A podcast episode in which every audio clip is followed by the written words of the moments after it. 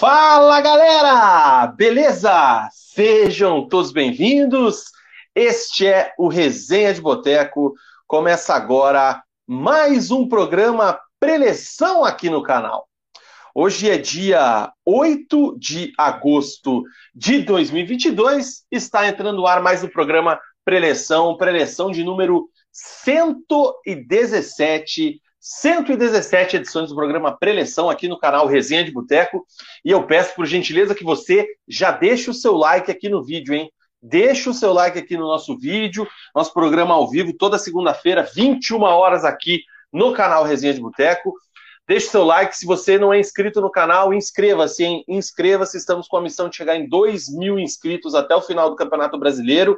Viramos o turno e viramos também para 1.900 inscritos. Então, temos aí um turno, 19 rodadas para bater 100 inscritos, hein? Vamos que dá, gente. Vamos que dá, que nós estamos, ó, pezinho no chão, devagarzinho a gente chega lá. E cogite também tornar-se membro do canal, tá? Tem um botão aqui embaixo do vídeo, tem o link também na descrição. Você tornando-se um membro, membro do canal tem direito aí a benefícios exclusivos, faz parte do nosso grupo do WhatsApp, ajuda o canal a se desenvolver e pagar as contas aqui das nossas ferramentas da live, principalmente. Comigo sempre, ele, Murilo Stringari, o Mug. Fala, Mug, beleza? Fala Vina, fala galera, sejam bem-vindos a mais um Resenha de Boteco, Resenha de Boteco preleção, né, 117. Já estou aqui com a minha Diefizzy Yellow IPA. Essa pronúncia nome, aí... Nome difícil de falar, mas para embalar o programa hoje, já estamos aqui oh. com a nossa Way Beer, o néctar dos deuses, né? A minha é uma Red Ale, cara, pela cor aqui. Que cerveja linda, hein? Olhando a palavra, né? Nada melhor do que começar a semana com uma Whey Beer, né, cara? É isso aí, e aqui cara. ela tem lúpulos americanos, Columbus, lúpulo australiano, Galaxy. Então, é uma cerveja chique para quem tem um paladar refinado. É isso aí, cara. A minha a Red Ale aqui, ela tem maltes caramelizados e tostados somados a lúpulos alemães e americanos. É uma cerveja avermelhada que equilibra, caramba, sumiu. Equilibra o dulçor dos maltes e o amargor dos lúpulos. Agora, ó. Um brinde, guerreiros. Caramba, irmão. Red Ale. Delícia. Tinha, tinha no combo da promoção da semana passada. Quem aproveitou não se arrependeu. O Beer, é. galera, 999920063. Faça o pedido lá na loja dos caras através do WhatsApp, ou então vá lá na, no bar da fábrica, deguste lá o chopp da sua preferência, escolha o seu sabor preferido. Rua Pérola 331, Pinhais, Paraná. Siga nas redes sociais, o Instagram, arroba Beer. Quero agradecer a galera da Way. A gente teve uma promoção semana passada com o cupom do Resenha. Foi um sucesso, a galera comprou em peso, principalmente a torcida atleticana, para fazer aquele aquece ali no jogo de quinta-feira. Teve gente que ficou muito feliz durante o jogo, né, com a Way Beer, mas talvez não tanto com o resultado. Mas foi um sucesso e fiquem atentos que em breve teremos mais promoção, mais cupom do Resenha e a gente consegue mais benefícios para a galera se vocês pedirem. Então vão lá nas redes sociais da Way, vão lá nas redes sociais do Resenha, peçam lá para que a gente consiga mais benefícios para vocês, resenhetes e Wayzeiros. Way Beer, a melhor cerveja de Curitiba e região. E a gente agradece muito, né, Vina? A gente agradece muito os, os membros, vocês que nos, nos assistem aqui, é, que comprou a ideia, comprou a promoção, degustou da sua Whey Beer aí durante, durante a semana, no final de semana. E como Vina falou, sigam pedindo que a gente vai trazer mais novidades para vocês aqui. Cara, Red Ale, recomendo. É... Mugi, programa 117 no pique, 9 horas e 8 minutos, ao vivaço aqui diretamente dos estúdios da minha residência e da sua residência. Programa que, nesse momento, tem o Curitiba jogando contra o Santos pelo Campeonato Brasileiro, jogo lá no Couto Pereira, uma festa muito bonita ali na entrada, Green Hell e tudo mais. cenas lamentáveis do lado de fora, cenas lamentáveis, lamentáveis ali na divisa das torcidas e um jogo lamentável, né? Porque esse primeiro tempo foi horrível. Que joguinho no Couto Pereira. É, um primeiro tempo ruim. É, o Curitiba conseguiu sua primeira finalização por cima do gol aos 42 minutos do, do primeiro tempo. Curitiba abusando das ligações diretas, né? Agora na, na volta do intervalo aí vai entrar o vai entrar o Tony Anderson, né? O Morínigo acabou entrando com três três volantes. Vamos ver se se dá uma melhorada aí no setor de criação do Curitiba nesse segundo tempo aí, porque o Curitiba precisa dessa vitória. É isso aí, cara. E vamos falar também sobre o Atlético, o Atlético que fez a alegria da torcida do Furaca nesse fim de semana. Vitor Roque deitou e rolou no Galo, deitou e rolou no Atlético Mineiro.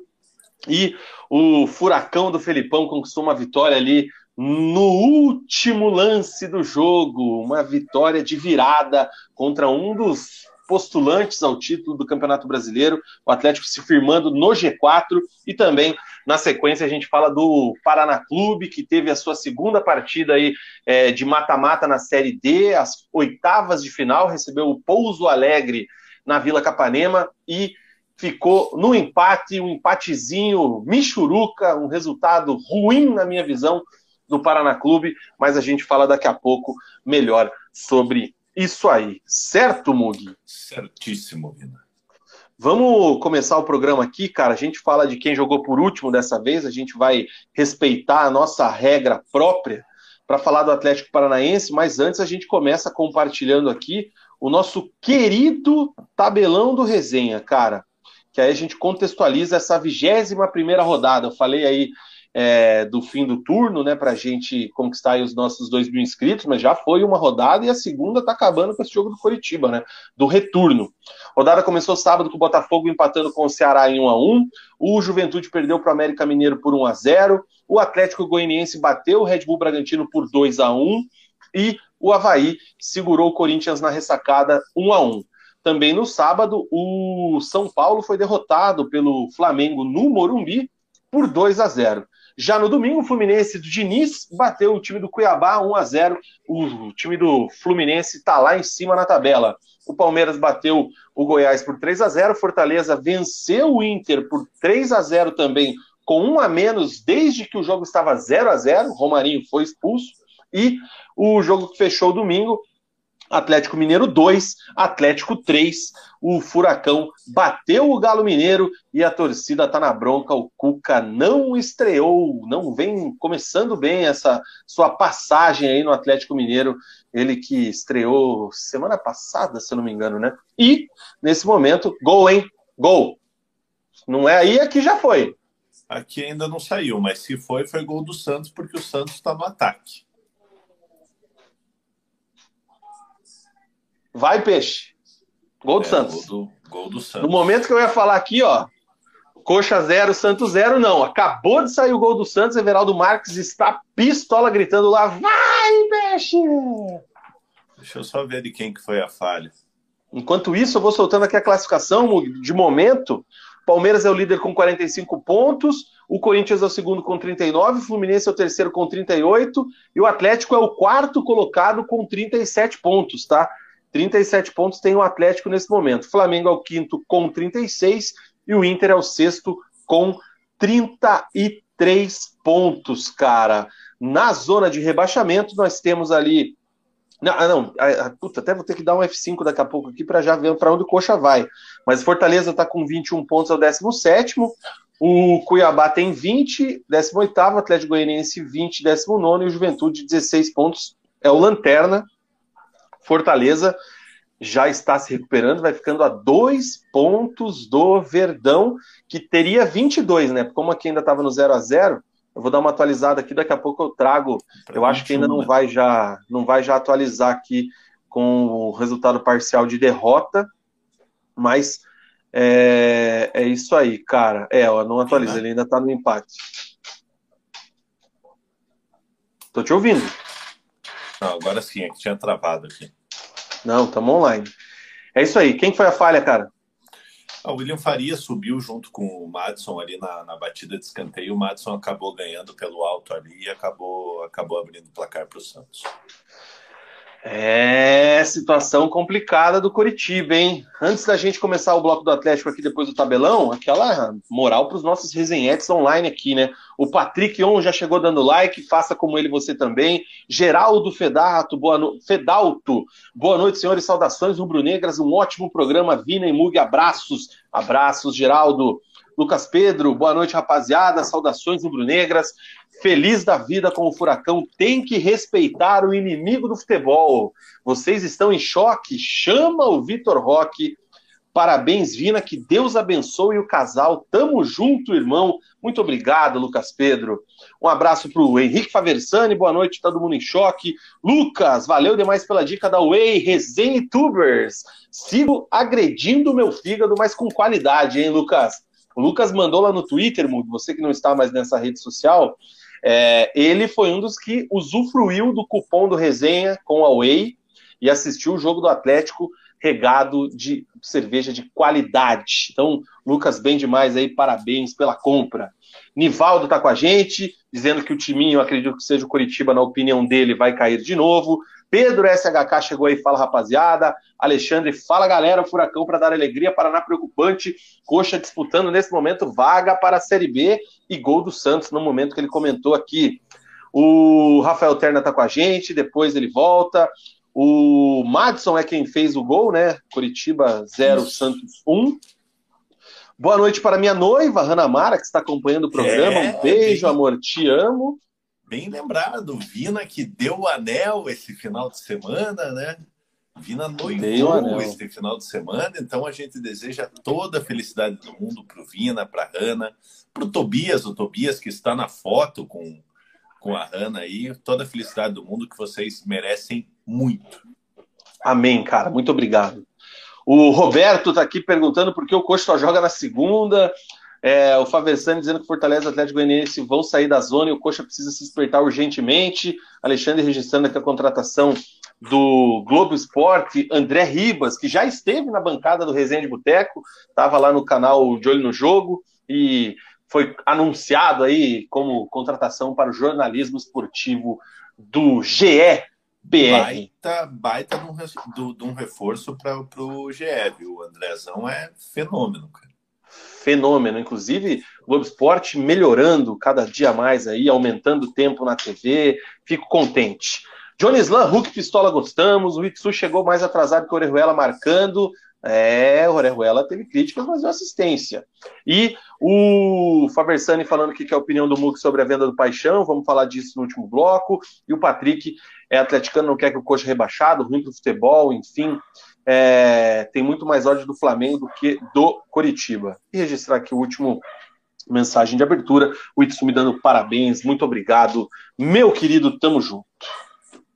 Mugi, Bora. template atleticano aqui, vamos começar o programa, de fato, né, já giramos aí pelos nossos resenhetes, já trouxemos o tabelão do resenha, e a gente agora vai falar do Atlético Paranaense, enquanto Tobias está sapateando aqui embaixo da minha mesa, é, o Atlético foi até BH, que é a capital mundial do bar, é, com seu time reserva, cara. Jogadores titulares aí fen, é, fundamentais, ia falar fenomenais, não, fundamentais para o time titular do Felipão, nem viajaram. Casos de Terans, Fernandinho, Thiago Heleno, próprio Pablo. E aí o Atlético enfrenta o Atlético Mineiro também com jogadores de um time alternativo, né, pelo menos que começaram jogando, e foi lá e conquistou uma virada, um excelente resultado, um 3 a 2 no Mineirão, e deixou a situação complicada lá no Galo Mineiro, com dois gols de Vitor Roque e um gol de Canóbio, numa exibição de gala de Alex Santana. E como sempre pergunto, Muga, eu quero saber o que é que só você viu de Atlético Mineiro 2, Atlético 3. E, sem dúvida nenhuma, o melhor jogo da rodada, né? Em, questão de, de disputa, de, de, emoções ali, a gente teve Fortaleza e Inter ali, que, que Fortaleza surpreendeu né, com um jogador a menos. É, mas esse jogo do Atlético aí, principalmente o segundo tempo, um baita de um jogo, né? É, naturalmente, o Atlético, o Atlético Mineiro também poupando alguns jogadores, visando o confronto contra o Palmeiras pela, pela Libertadores no meio da semana. Entrou com um time alternativo, o Atlético, por sua vez, com um time quase completamente reserva, né? Somente o Bento aí dos titulares absolutos na, na, na equipe do Atlético. Vai dar o cigarrinho do Tobias? vou dopar o Tobias aqui porque ele está descontrolado, cara. Ele vai... Agora ele acalma com, com Agora o ele cigarrinho acalma. dele. Agora ele fica de boa. Então, os dois times. Os Cara, dois... No, antes que a Luísa Mel processe e derrube a live, não é um cigarro, né? Aqueles ossinhos de, de cachorro, de couro, sei lá do que, que é feito, mas enfim, não é um cigarro. Essa Luísa Mel, viu? Então, assim, Vina, é, é, é, os dois times bem, bem diferentes dos costumazes, né? É, o Atlético Mineiro com um time misto, o Atlético com o time reserva. E, naturalmente, o Atlético Mineiro vivendo um momento ruim, é, precisando do resultado ali, né? Estava com, com 32 pontos, se não estou enganado, no, no, início da rodada, continua com 32 pontos. É, e era um jogo muito importante para o Atlético Mineiro, porque se vencesse, passava a equipe do, a equipe do Atlético. Né? O Atlético Mineiro, ao natural, começou melhor na, na, na partida, né? aos 10 minutos ali é, uma bola aberta para o Dodô, lateral esquerdo. O Dodô cruza com a perna direita, o Nacho ajeita, o Vargas finaliza, o Bento faz uma excelente defesa. É, aos 13 minutos, mais uma tabela ali, uma triangulação da equipe do Atlético Mineiro. O Guga finaliza e o Bento faz mais uma defesa, mais uma, uma boa defesa ali, acaba, acaba encaixando a, a bola. Aos 21 minutos, a primeira oportunidade do Atlético, né? O Atlético Mineiro estava no, no, no, setor ofensivo ali, o Nacho acaba, acaba tentando dar um passe, o Alex Santana, um dos melhores em campo, se não o melhor em campo, rouba a bola, toca para o Vitor Bueno, o Vitor Bueno liga rápido o Vitinho, o Vitinho pega a bola antes do meio de campo, é, sai em disparada, invade a área do Atlético Mineiro, finaliza e o Ederson acaba fazendo, fazendo uma boa defesa, espalmando para escanteio. O Atlético Mineiro continua controlando o jogo, o Atlético ali é, tendo um pouco de dificuldades de, de, de, segurar a bola. E o Atlético Mineiro consegue chegar ao gol aos 31 minutos, né? Cruzamento na área, uma falta batida pelo Nacho. O Igor Rabelo sobe entre o Matheus Felipe e o Rômulo e acaba abrindo o placar para a equipe do Atlético Mineiro. Aos 36 minutos, uma falta sem perigo, o Vitor Bueno batendo por cima do gol da equipe do Atlético Mineiro. Aos 42 minutos, no finalzinho ali, o Pedrinho batendo também sem perigo para uma fácil defesa do, do, do Bento. É, então, o primeiro tempo com uma leve vantagem da equipe do, do Atlético Mineiro, o Atlético é, é, o Atlético Paranaense encontrando muita dificuldade de segurar a bola, de, de, de conseguir agredir a equipe do, do Galo, mas o intervalo, o, o jogo vai 1 a 0 para o Atlético Mineiro. Mais um gol. Tem gol. Tem gol. Não sei de quem. Pois olha, Vina, o Coxa tá com a bola na defesa aqui por enquanto, viu? Vamos ver, ó. Vai, Coxa! É, então gol do Coxa. Boa, meus garotos. Oi, que, que diferença a velocidade aí, cara. Aqui demora. Aqui demora uns... aqui... Tá devagar aí. Aqui demora uns 30 segundos para chegar a, a, o gol. Ó. Agora que vai sair o gol, ó. Agora sim, gol do Coxa. É, eu não vou, quando sair o próximo gol, não vou falar para a gente ter memes ali no grupo dos membros ali, se for gol do Santos. Então, assim, no primeiro tempo ali, como eu falei, uma leve vantagem da equipe do Atlético Mineiro.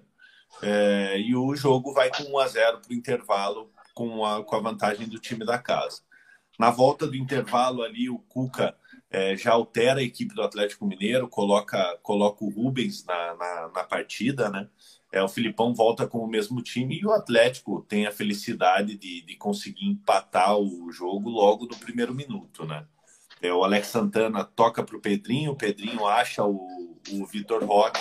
O Vitor Roque, com a, com a experiência dos seus 17 anos, que parece um veterano jogando, né?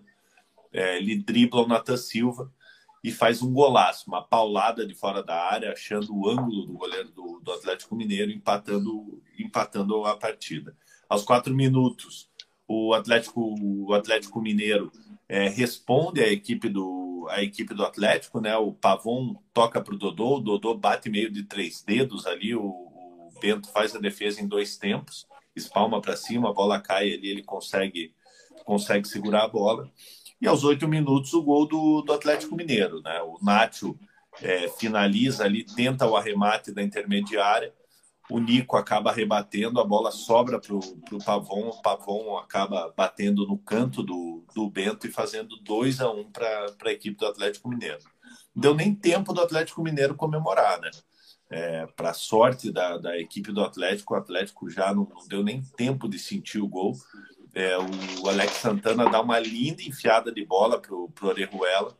O Orejuela chega na linha de fundo, cruza e o Vitor Roque mais uma vez empata a partida para a equipe do Atlético. Até então, um excelente resultado para a equipe do, do Atlético, né? Porque empatando fora de casa, com o time reserva, é, até aquele momento ali, o Filipão contente com, a, com, a, com o resultado da partida. Aos 16 minutos, uma uma finalização do Alan de longe, o, o, o Bento faz uma espetacular defesa, mandando para mandando escanteio. É, o Atlético Mineiro, precisando da vitória, o Cuca faz algumas alterações, colocando alguns dos seus titulares, né, como o Hulk, coloca Allan Kardec, coloca outros outros jogadores na, na, na, partida ali, visando dar uma qualificada na, na, equipe do Atlético Mineiro. E por outro lado, o Filipão também começa suas alterações, né? Coloca o Canobi no lugar do, do Vitor Roque, coloca o Kelvin no lugar do, do Orejuela.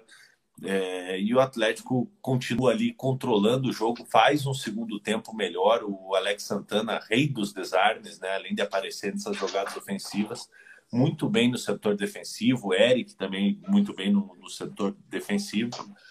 É, aos 24 minutos, o Alex, o Alex, Santana rouba mais uma bola, toca para o Vitinho, Vitinho toca para o Vitor Bueno, o Vitor Bueno acaba finalizando rasteirinho para fora ali, sem, sem perigo.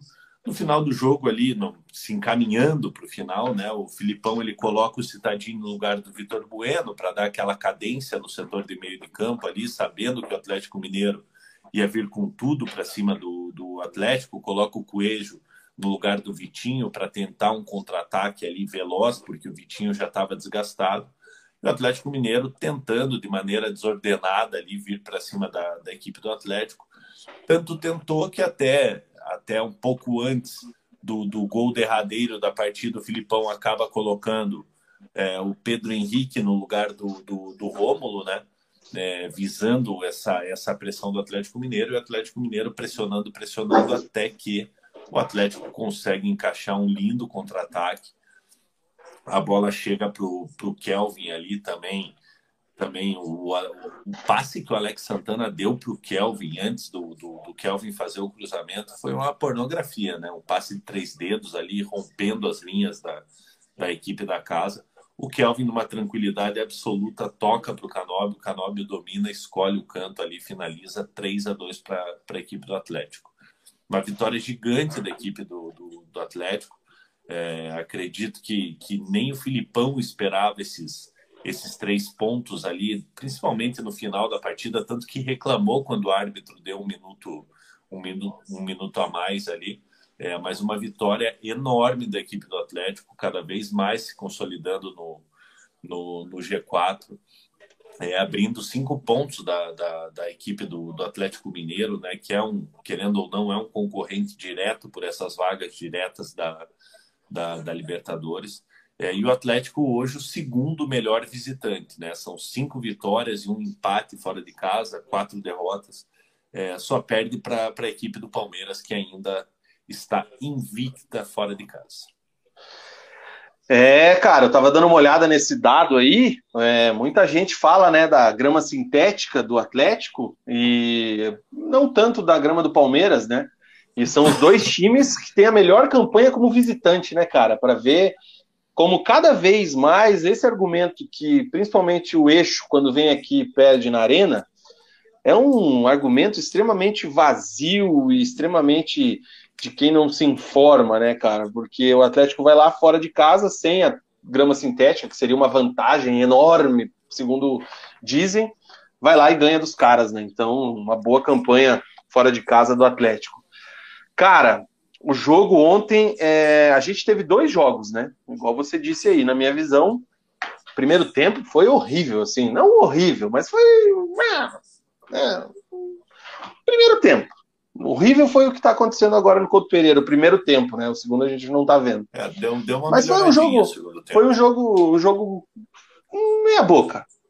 Ah, agora, o segundo tempo, cara, começou num gás, assim, e, e essa questão dos gols, o, o, Atlético fazendo gol já no comecinho, empatando na sequência, não deixando o time do Atlético Mineiro é, abrir a vantagem, né, e, e conseguir controlar a bola, conseguir jogar.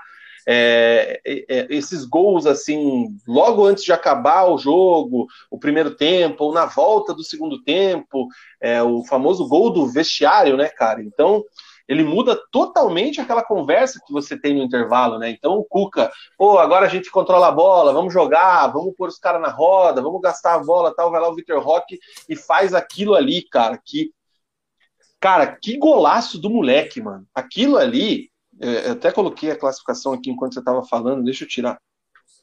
Aquilo ali, cara, é de realmente quem sabe, quem tem dom, tá?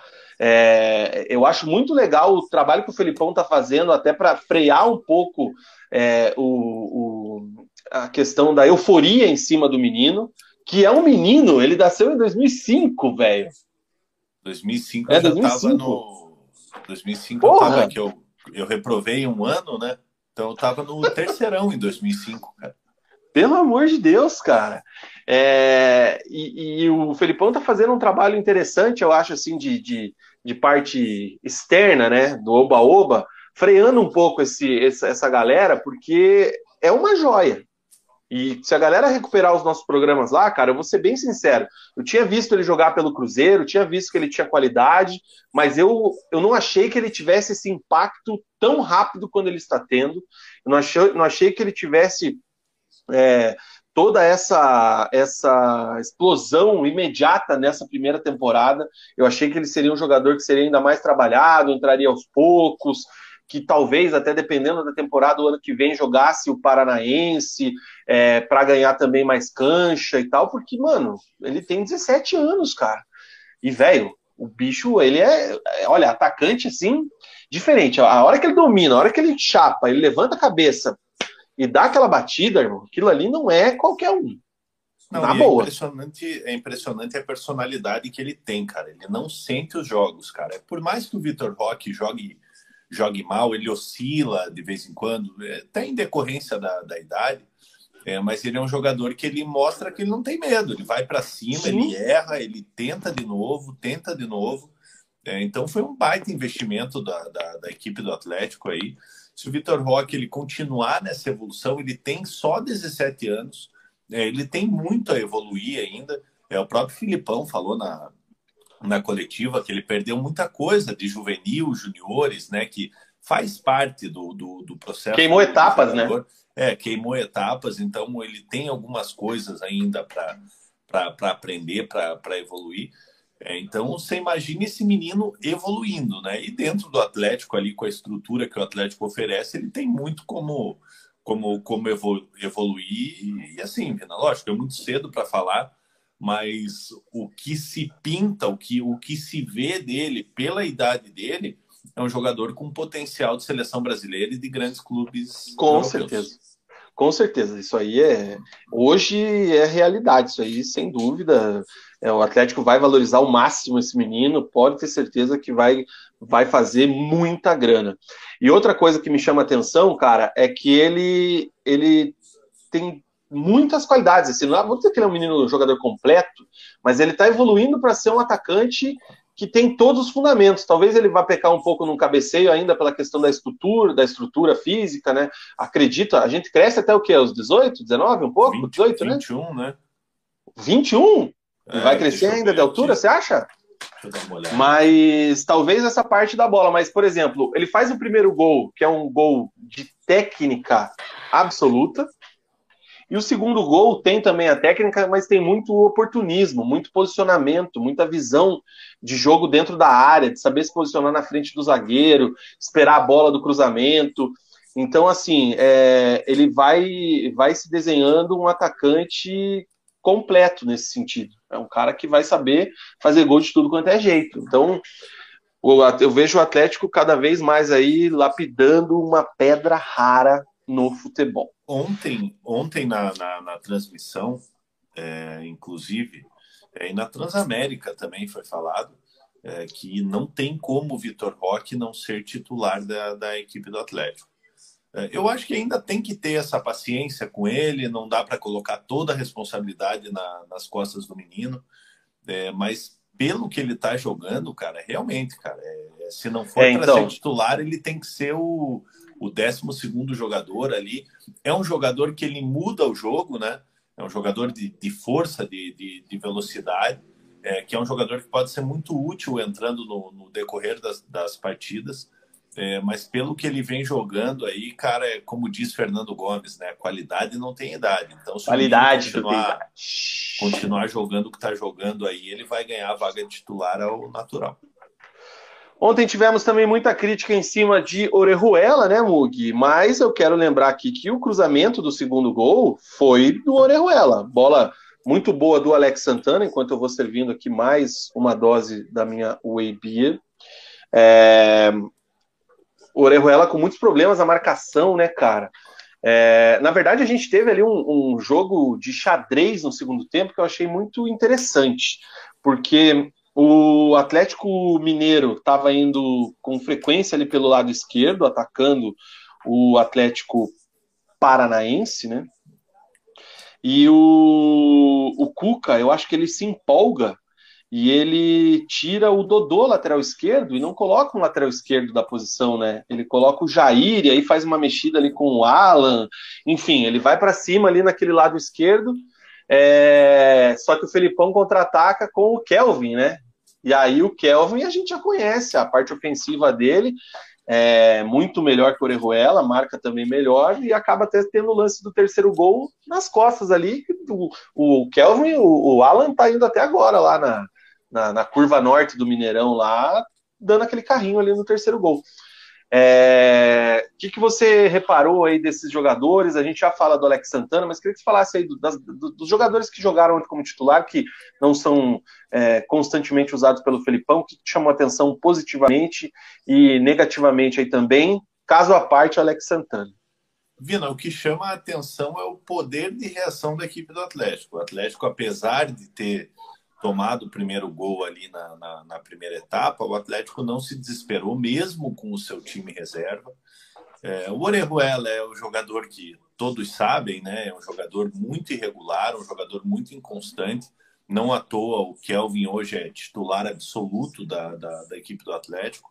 É, deu o passe para o gol ali, é, é, é, recebeu uma, uma linda bola do Alex Santana, né? Tem os méritos dele pela, pela ultrapassagem que fez, pelo cruzamento que deu pelo, pelo Vitor Roque, mas ele deixa muito a desejar, é, principalmente no setor de marcação, né, cara? No, no setor, setor, defensivo ali, ele peca demais, ele marca de longe, ele dá muito espaço para a equipe adversária.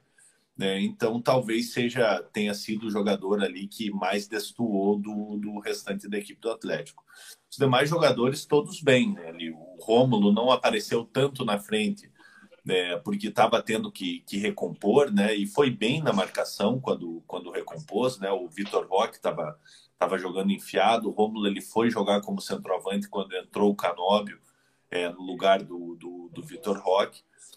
E o Filipão foi muito bem ontem, né, cara? Na hora que ele viu ali que o Cuca estava percebendo a fragilidade é, do Atlético no setor da, da, da direita, da, da, do setor defensivo do lado direito, ele coloca o Canóbio e o Kelvin ali para assustar a equipe do Atlético Mineiro, né?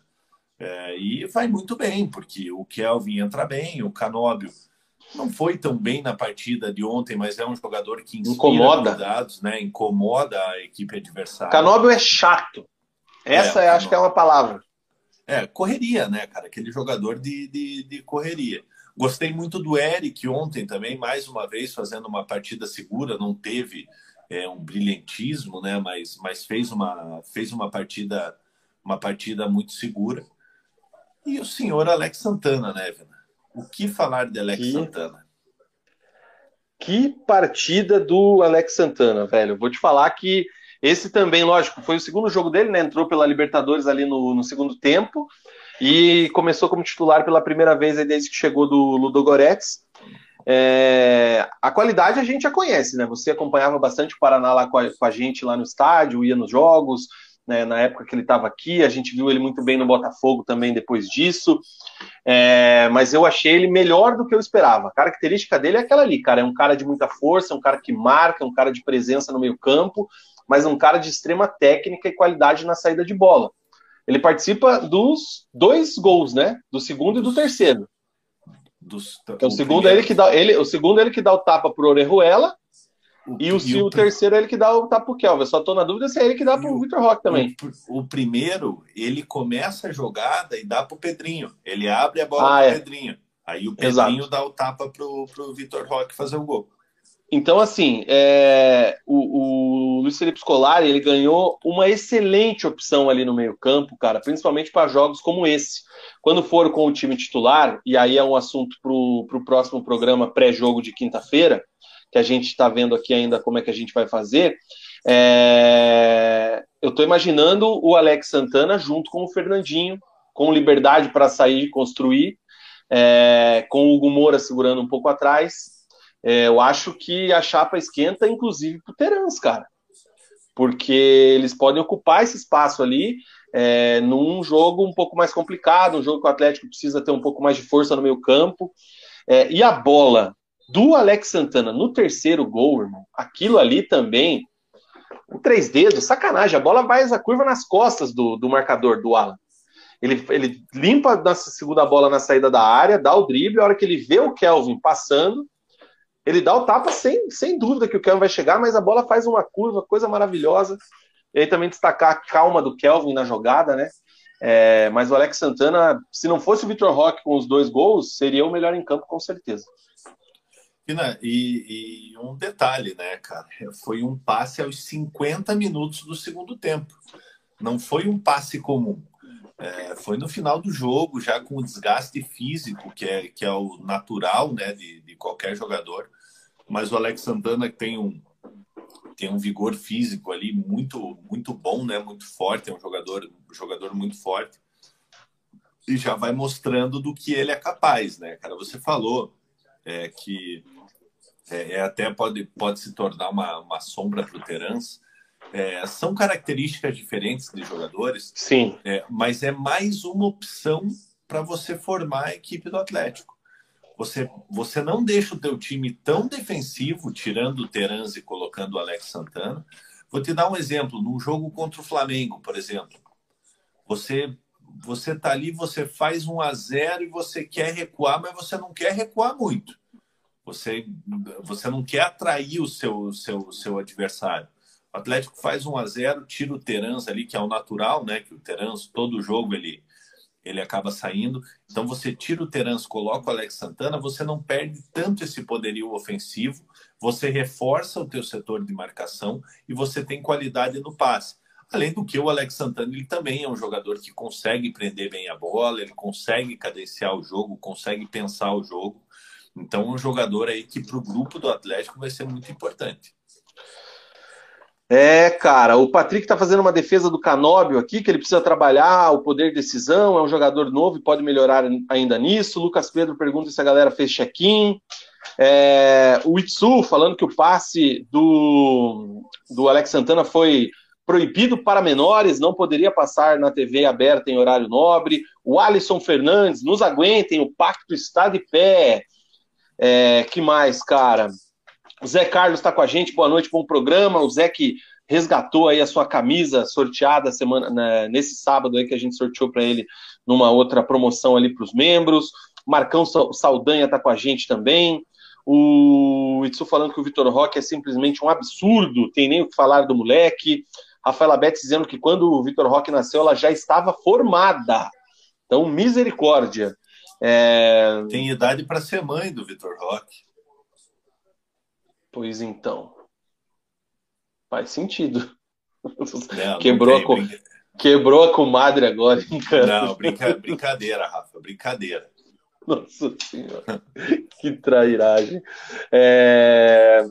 O Luigi Gunner chegou agora, salve galera, deixando o seu like. O Lucas diz que até relógio quebrado acerta a hora duas vezes por dia. Por isso, o Orejuela é bagre. Paula Franco da Rocha, boa noite para Paula. O Orejuela não foi mal, ele sofreu sim, mas ele foi ok. O Luigi pega um pouco mais leve com o Orejuela. RS10 chegou aqui dando boa noite, dizendo que ele não é irregular, o Orejuela, é ruim em todo jogo. O Deraldo dando aí um boa noite para a gente. Boa noite, Deraldo. Luiz Eduardo veio ver o react do Mug no segundo gol do Santos. Vai vendo. Prometo que se sair o gol lá, eu não vou falar antes aqui para acontecer ao natural aqui o Mug. E quase saiu. Muralha fez uma baita de uma defesa agora. Muralha. Vindo a gente falou do, do, do da, da, da Betts poder ser mãe do Vitor Roque. Lógico que é uma brincadeira. É, mas quem sabe, né? Gabi Roque, já pensou? Hã? Gabi Roque. Gabriel Roque.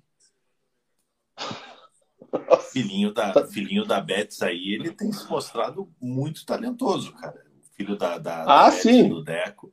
Eu fiquei fazendo cálculo aqui, você estava falando que iam jogar junto com o outro. Eu falei, não, mas o Gabriel é muito novo ainda. Pô, mas dá tempo, cara, ó, pensa, ó, o, o, Gabriel, o, o, Gabriel tem um ano e pouquinho, né? O Vitor Roque tem 17. Se o Vitor Roque jogar até os 36, hum. o Gabriel vai ter 21.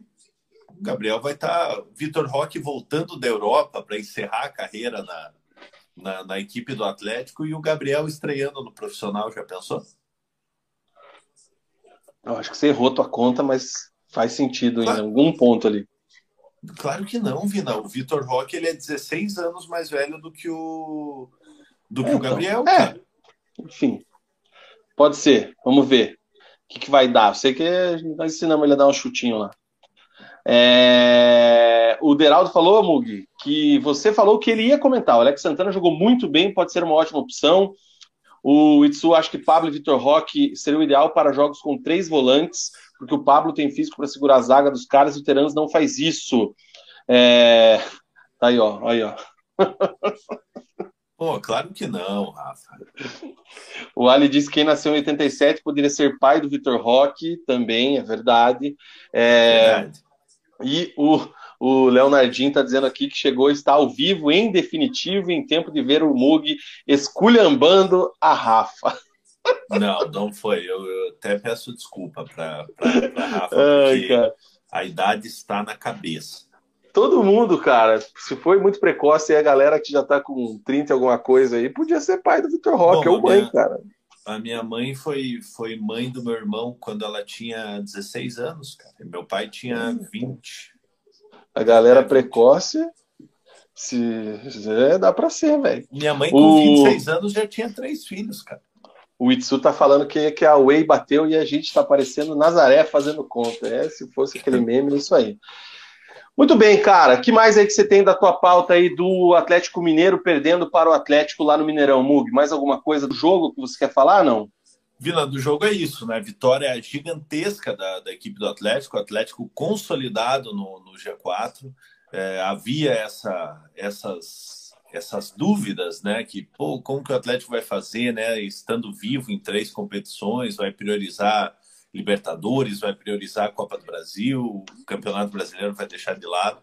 O Atlético está conseguindo ir bem em todas as competições. No Campeonato Brasileiro, que era a tendência de dar uma caída utilizando o time reserva, o time reserva vem dando, ou o time misto, né, time alternativo, vem dando as respostas aí, então o Atlético consegue se manter no alto em todas as competições. Cara, eu acho que é isso que você falou é muito legal, porque assim, é, tirando o Bento, a gente pode falar que todo mundo é reserva do, do, que jogou ontem, né? Do que começou o jogo ontem. É, e aí a gente vê o que, que é elenco realmente, né? Lógico, quem entrou não é o nível do Atlético Mineiro, que ontem o Cuca quis apelar no segundo tempo, colocou o Hulk no lugar do Sacha, colocou o Keno no lugar do Vargas, o Kardec, que chegou esses dias, entrou no lugar do Pavon. Mas, cara, eu achei que o, o, o Atlético, se você pegar o 11 de ontem, é um 11 forte, é um 11 que consegue brigar no brasileiro. Não vou dizer que vai brigar lá em cima para liderança, título e tudo mais, mas vai fazer isso aí que fez, cara. Vai vai vender caro uma derrota fora de casa para um Atlético Mineiro, e o que aconteceu ontem, a virada no último segundo, diz bastante sobre isso. É, mesmo um time reserva jogando em casa faz bonito aqui perante a torcida, porque são jogadores que estão constantemente jogando, cara. O Matheus Felipe foi titular durante um bom tempo. O Nicolas Hernandes estava de titular até esses dias aí antes do, do Thiago Heleno voltar. O Pedrinho tem gente que defende ele no lugar do Abner, que é muito irregular. Aí aqui, Eric foi capitão do time ontem, sempre está jogando. Vitor Bueno tinha gente pedindo lugar do, do Terans, aí depois entrou o Cita. O Rock, todo mundo pede como titular, né? Já tem aquela questão. Rômulo, você defende muito o futebol do menino, evoluiu muito durante a temporada, também vem pedindo passagem. E o Vitinho, cara, é uma contratação aí de peso para a temporada. Então, olha o time reserva do Atlético. é um time de é respeito, cara. A realidade é que se você pegar esses, esses reservas do Atlético aí, esses 10 jogadores tirando, tirando o Bento, é, quase todos deles seriam titulares em, em várias equipes da, da, da Série A. É, você pega o Nico. O Nico até ontem era titular. É, e, bem. E, e, bem, e bem, e muito bem. A gente até falava que o, que o Nico ele, ele tem tudo para se tornar um ídolo da, da torcida do Atlético. O Vitinho é um jogador que estava na Europa, é um jogador aí que, que com certeza é, seria titular em vários, em vários times. O Vitor Roque nem se fala, né? Uma, uma, uma joia do, do futebol, Pedrinho com suas, suas qualidades. Então, o Atlético tem uma equipe reserva muito qualificada.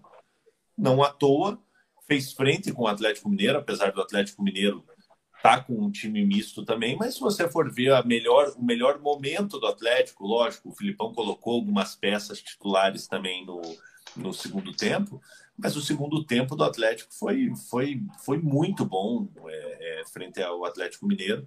E o mais importante é que esses jogadores aí, quando o Filipão precisar deles, eles vão estar no azeite, né, Vina? E mantém os caras motivados, né, cara? É, os caras estão com a confiança com a confiança alta, é, se sentem importantes pro, pro, pro elenco. Então, quando o Filipão precisar desses jogadores aí, ele sabe que pode contar e o jogador vai, vai entrar cheio de confiança. Isso aí, cara, é gestão também, tá? Porque o jogador, você sabe bem também, é, o cara, ele fica meio puto. Pô, o treinador se me põe para jogar aqui com Juventude em Caxias, 21 e 30, 2 graus. Pô, não, o cara tá confiando em mim para jogar contra o Atlético Mineiro no Mineirão, jogo do Sport TV. É, então, isso também faz diferença, cara. O trabalho do Felipão nesse ponto também de gestão de elenco, sensacional. Para a gente dar sequência aqui no papo, a noite curitibana fez mais uma vítima no CT do Caju, né, Mugi?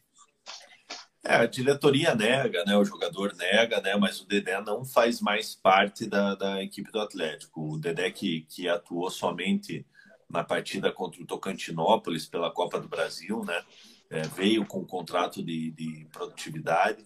E daí começa aquela, aqueles boatos, né? Que, que antes ele era era um jogador ali que era muito importante para o elenco, muito importante para o vestiário, as coisas começaram a, gente, mudar.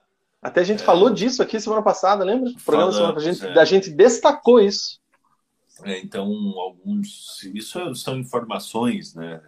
A gente não sabe qual é de fato a verdade, é que algumas atitudes começaram a incomodar internamente. A diretoria nega, o jogador nega. É, é, chegou a ser cogitada, o Dedé cogitou a, a, aposentadoria também devido aos, aos problemas de joelho, mas parece que ele tem algumas sondagens de times da, da Série A e da Série B. É, mas assim, foi uma aposta do Atlético. O Atlético fez um contrato de produtividade, então não teve um custo elevado com, com, com o Dedé. O Dedé foi uma, uma aposta aí que, que acabou não dando certo dentro de campo, né? Fora de campo, em alguns momentos, eu imagino que ele tenha sido é, que ele tenha sido muito importante é, pela sua experiência, né? No, no, no meio do futebol, mas fim de casamento de Dedé e Atlético Paranaense. É, cara, a galera acompanhando aí quem está nos grupos de WhatsApp, nos grupos legais aí de futebol, já, já recebeu aí vídeos do, da, da vida do Dedé agitada aí noturna, né? Tá de folga, óbvio, faz o que quiser na folga. Mas você tem que estar tá ciente também que você dá motivo para várias interpretações e principalmente como você se apresenta no dia seguinte, né? Você pode ah, curtir tua eu... vida, pode curtir tua folga à vontade. O problema é o problema é quando você se reapresenta para o treino, né? É, eu entendo assim que o jogador ele trabalha com o corpo, ele tem que ter um cuidado a mais com a alimentação, com o descanso. É, não é uma profissão é, é como como as outras ali, né? É, mas o mas assim a minha opinião, né? Eu acho que o jogador ele tem que ter o seu momento de de, de lazer. É, não, não tem problema o cara ir para a noite. O que não dá é o cara isso em, em qualquer profissão, né? Você beber igual um gambá e, e ir no outro dia trabalhar ou treinar né, e não conseguir desempenhar o teu, o teu papel. Não estou falando que o Dedé fazia isso. Né, Nem eu. Mas, mas assim, é, todos nós, assim, é, eu, principalmente quando era, quando era mais jovem, quantas vezes já fui trabalhar de ressaca? Sabe? Trabalhava daquele, daquele jeito ali, meio, mas, mas trabalhava. Entendeu? Então, Teve é, isso? É difícil. Porra, tá louco, cara. Quando era mais novo, era. era Você era constante. desses, é, cara? Era meio constante. Gostava muito de sair no, no, no domingo à noite, assim, sabe? Daí, o que matava. O que matava. O, o jovem adolescente da safra de 87, 88 e por ali era a famosa Bavarium terça-feira. Putz, essa quebrava mesmo, cara. A Bavária, terça-feira, acabava com a semana do jovem de 20 e poucos anos. Ah, mas é aquela coisa, né, Vina? Com 20 e poucos anos ali, é um dia ali, tomando ali um suco de tomate e tal, você já tá, você já tá zero bala. Eu, se eu faço o que eu fazia com, com 20 e poucos anos ali, beber do jeito que, do jeito que eu bebi, eu fico uns três dias meio ruim, cara. Então, assim, o jogador Enfim, tá no né? direito dele, cara tá na folga, faz o que quiser, entendeu? O problema é esse, né? Então, é como você vai se. Essa se frase eu tomaria. Eu, eu, eu tomo cuidado para falar. Tá no direito dele, mas tem que ter um ponto, tem que ter um, tem que ter um, um limite, tem que ter uma consciência, tem que ter uma responsabilidade ali. Enfim, é um jogador que não estava jogando, é um jogador que a gente até tinha falado, né? Não sei qual é a expectativa do Atlético, né? O que vai fazer ou não, vai contar ou não. Até a gente via ele muito presente, sempre relacionado, sempre no banco, sempre interagindo com os jogadores, muito experiente, né? Um do, é, o, é o, um dos brasileiros mais importantes do século, né? número é, 83. 63. 63, deixa eu ver. 63. É, então, acaba aí a curta passagem do zagueiro Dedé no Clube Atlético Paranaense. O Alisson Fernandes queria ser pai do Vitor Roque. Porra, mas isso eu também queria, cara. Quem não queria, né, cara? É, o Luigi traz aqui a informação que a gente tinha falado já que o Atlético é o segundo melhor visitante. O Daniel Loures chegou, a, ah, chegou agora e diz que a regra é clara: se o time e o cara estão bem, pode. Quando tá mal, fica na casinha. Cara, essa, mas aí que tá, essa frase eu não concordo e nunca vou concordar. Ah, para, Mugi, não seja assim, velho. Não, eu, eu, eu acho assim, é, é, você, você, você não pode ser marcão, né? De tipo, pô, teu time perdeu, você vai pra balada. Mas, tipo, se o cara quiser fazer um churrasco ali e, e tomar todas depois de uma derrota, que se lasque, cara. Que não, se lasque mas é, o problema é esse, não é isso que os caras fazem. Você lembra da história do. Lembra do, do Sassá Narguilheiro? Sim, sim, sim. Porra. É, aí tá errado, o cara se expor. É, então o jogador malandro ele faz no privado, ele não faz no. ele não vai pra balada. É, Sassá, o errado se, tá, o errado se ainda tá tivesse o tempo dos, o tempo dos fakes no Twitter, Sassá Narguilheiro era uma boa rouba naquela época, hein? Cara, o, o errado tá se expor, cara. É, o cara beber ali. Cara, quantas vezes, assim, lógico, é ruim de comparar, né? É, é, profissão normal com a profissão de, de um atleta. Não, é mas às vezes. incomparável. Mas, cara, às vezes você tem um dia ruim no teu trabalho, você liga para um amigo e fala, ô oh, meu, vamos, vamos tomar um gelo, cara. Vamos, vamos trocar uma ideia que hoje não tô, não tô muito legal. O jogador da mesma forma, o cara perde um jogo, ele, sei lá, liga para um, um amigo, tá com a mulher, com a namorada, pô, vamos fazer um churrasco aqui, hoje quero tomar uma cerveja aqui para dar uma para dar uma desopilada, entendeu? Se fosse você, eu olhava para a televisão.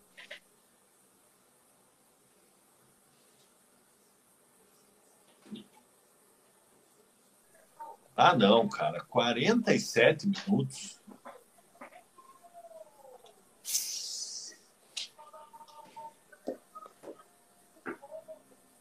É, moiou.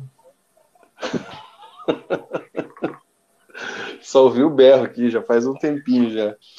É isso aí. Galera, quarta-feira a gente vai ter o programa, então, pré da Libertadores. Bem provável que a gente tenha, tá? A gente, eu, tô, eu tô com uma situação pessoal aí na quarta-feira à noite que talvez a gente não consiga, enfim, vamos estar tá combinando aqui ainda. É, Inscrevam-se no canal e ativem as notificações, fiquem atentos nas nossas redes sociais, que a gente vai divulgar ali o horário do programa, como é que vai ser o esquema e tudo mais, para a gente fazer um, um resenha aí do, do meio de, de semana, que está sendo legal, retorno, as visualizações, o pessoal, o feedback, está todo mundo comentando. Então, mesmo com essa questão aí do, da nossa, nossa limitação aí pessoal, é, a gente quer deixar, não quer deixar vocês sem programa de quinta-feira e pré-jogo do Atlético com os estudiantes na Libertadores. Jogo de volta, o Atlético que não conseguiu vencer, né? Na, no meio de semana. E, o, e uma informação rapidinha, eu sei que a gente vai voltar durante a semana, é, mas o Estudiantes agora no, no, no final de semana é, jogou contra o cara, agora me, agora me fugiu o time que o Estudiantes jogou. É, mas, mas poupou... Jogou com o São Lourenço, 0x0. Isso, poupou o time inteiro. É, nenhum dos jogadores que jogaram aqui em Curitiba jogaram, nem o goleiro. É, no decorrer da, da, da, partida entrou o Bozelli, né? Então pode ser que, que ele reapareça aí o Bozelli, que é artilheiro do, do, do Estudiantes na, na temporada. É, e aquela coisa, né, cara? O Atlético precisa da vitória. O Atlético foi prejudicado no jogo da Arena da Baixada, acabou, acabou tendo um pênalti mal anulado, né? É, que poderia ter, ter dado é, é, é, é um outro rumo para esse, esse, esse próximo jogo aí. Então vai ser pedreira, cara. O Atlético precisa da vitória lá para se classificar, se não quiser disputar, matar os torcedores do Atlético do coração, né? De, disputar a vaga no, nos pênaltis. É, então o São Lourenço aí também está bem focado na Libertadores, poupando seus jogadores aí para estar com o time inteirinho contra o Atlético. Os caras estão falando do React aqui, Mug. O Ali tá lembrando do React de uns caras lá de Minas, lá um canal. Bom, não sei exatamente qual é a história deles lá, qual é o canal, quem são e tudo mais. Mas eles transmitem o jogo lá no estádio e foi muito bom os vídeos, cara. Parabéns, eu achei bem legal. Gostei foi, do foi, conteúdo. Foi bom. O, cara, o, o, Mineiro Brabo é uma das coisas mais maravilhosas é, que tem, cara. É, concordo. É, é, e, cara, mineiro é, é muito difícil você não gostar de mineiro, né, cara? Que mineiro é tudo, puta, cara, é tudo boa praça, é tudo gente boa, cara. E quando eles Mano, ficam bravos, quando eles ficam bravos, você dá risada, porque, porque acaba sendo engraçado. Ai, ó. Acabou. Apitou o árbitro 2 a 1 um. Daqui a pouco a gente vai pro bloco do Verdão, hein? Que mais, cara? O. Deixa eu ver se tem mais alguma coisa aqui do.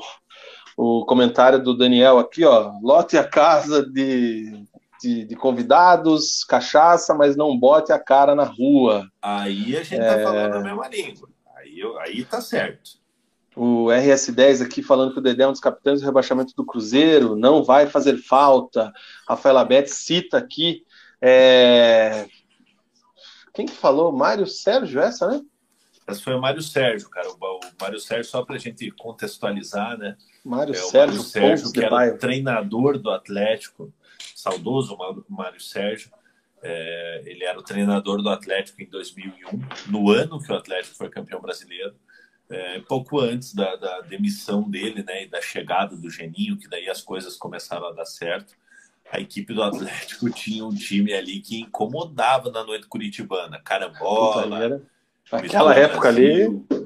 É, inclusive recebemos é, um dos ícones daquele elenco, né? Douglas Silva, parceiraço, mandar um abraço para ele, até saudades de Galera atleticana. Esse programa tá nos agregadores de podcast, procure no Spotify, no Google Podcasts, lá nos primeiros programas.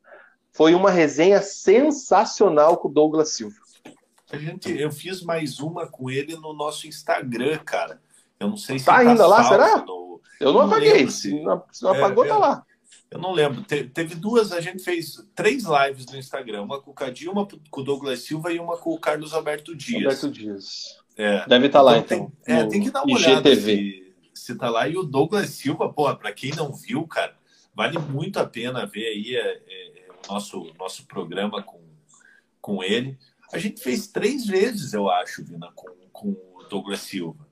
Não foi? Não lembro. Não, foram uma no, foi uma, uma no estúdio e uma no Insta. A gente não fez live aqui com ele? Não, com ele não.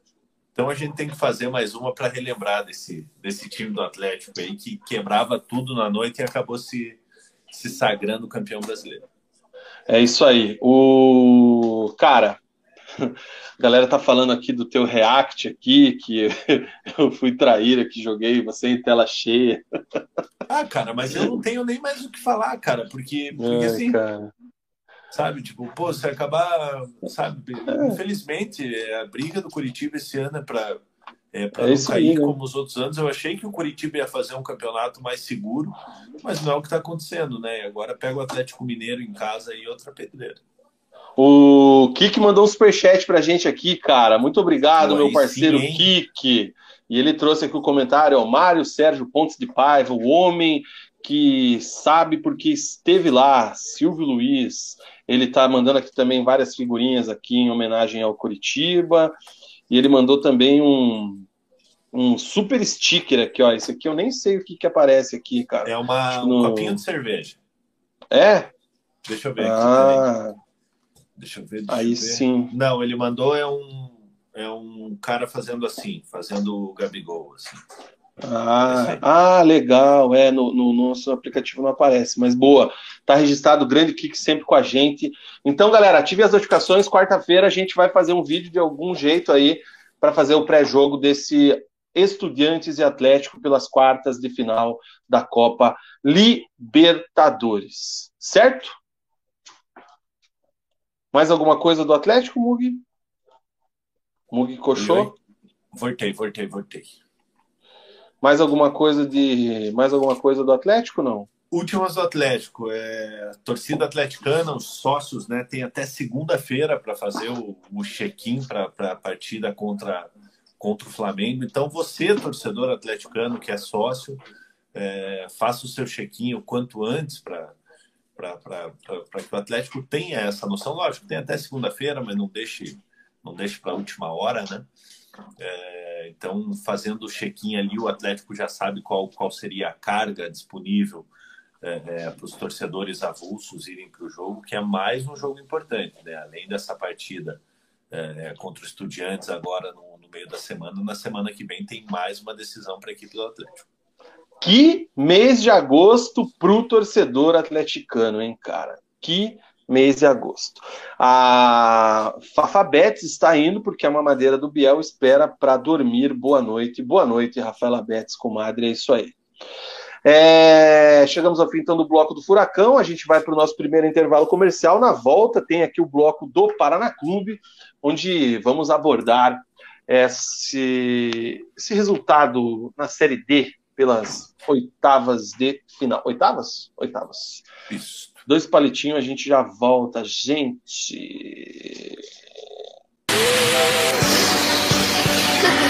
Né?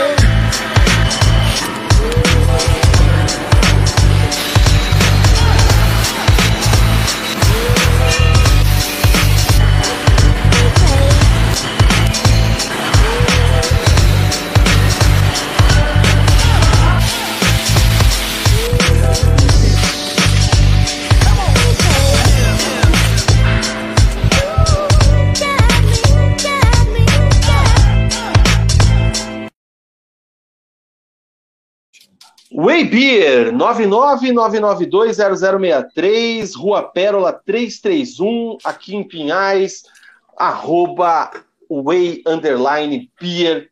Faça você o seu pedido através do WhatsApp aí na loja da Way.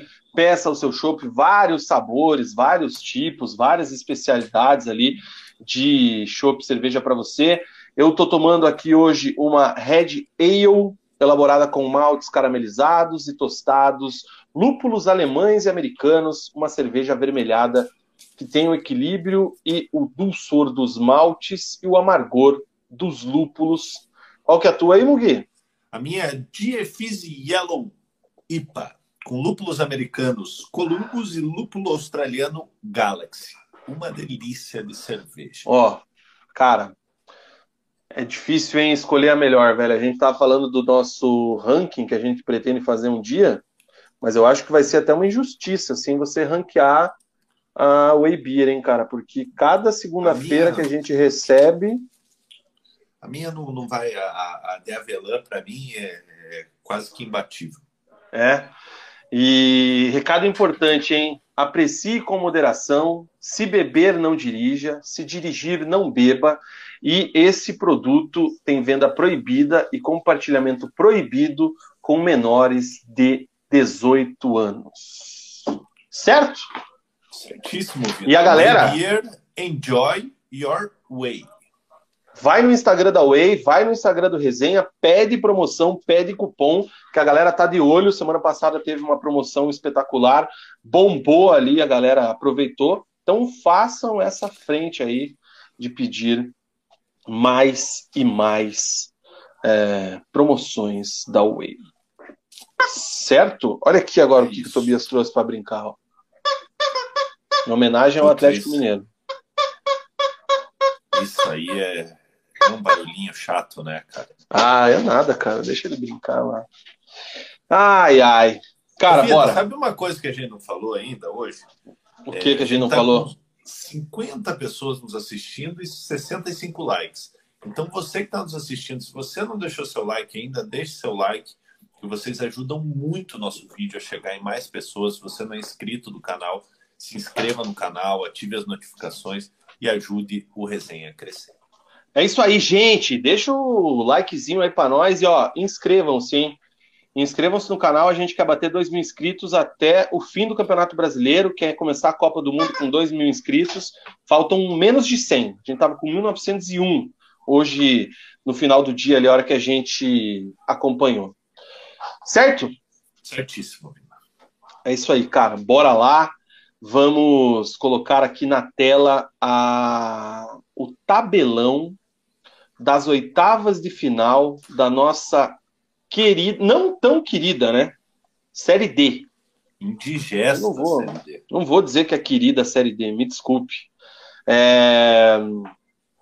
Oitavas de final, tivemos aí o Lagarto empatando com o Amazonas em 1 a 1 Santa Cruz empatou com o Tocantinópolis, que é o time xodó dos atleticanos, 0 a 0 O América de Natal bateu o Motoclube por 2 a 1 O Rio Branco do Acre ficou no 0 a 0 com o Asa de Arapiraca. A Portuguesa do Rio bateu o Nova Venécia por 2 a 1 Portuguesa do Rio, aquele timeco que jogou contra o Paraná aqui na primeira fase. Meu Deus, e ó, venceu a primeira, hein? É, Vina, mas está crescendo no momento certo. Sim, né? exato, exatamente. O Bahia de Feira perdeu para o São Bernardo em casa por 1 a 0 O Real Noroeste empatou com o Caxias em 1 a 1 E o Paraná Clube, lamentavelmente, empatou com o Pouso Alegre na Vila Capanema em 1 a 1. Jogo do Paraná na semana que vem é no essa semana, né? Às 17 horas é no sábado, lá no estádio Manduzão na cidade de Pouso Alegre. E é vida ou vida. Ou o Paraná se classifica ou esqueça. E eu quero saber, Mug, o que é que só você viu de Paraná Clube 1 Pouso Alegre 1. O Mar Feitosa fez algumas alterações. Aqueles jogadores que foram contratados recentemente, mais deles foram ganhando espaço entre os titulares, não só o Albano, como tinha sido no primeiro jogo. O Vinícius Quis ganhou condição de jogo, mas ficou no banco. E um campo muito pesado, um domingo chuvoso em Curitiba.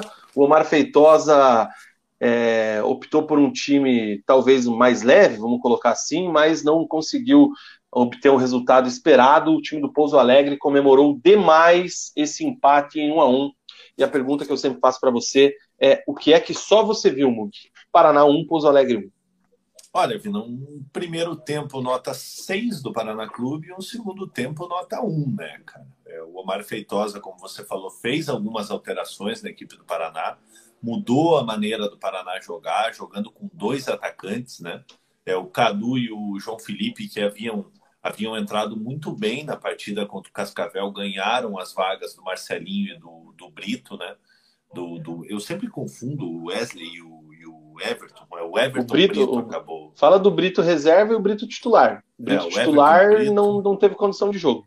É, o Everton Brito acabou acabou perdendo perdendo a posição. O Omar Feitosa mandando o time do Paraná com dois atacantes, né? Geralmente jogava com um atacante enfiado, seja Carlos Henrique, seja Rafael Silva.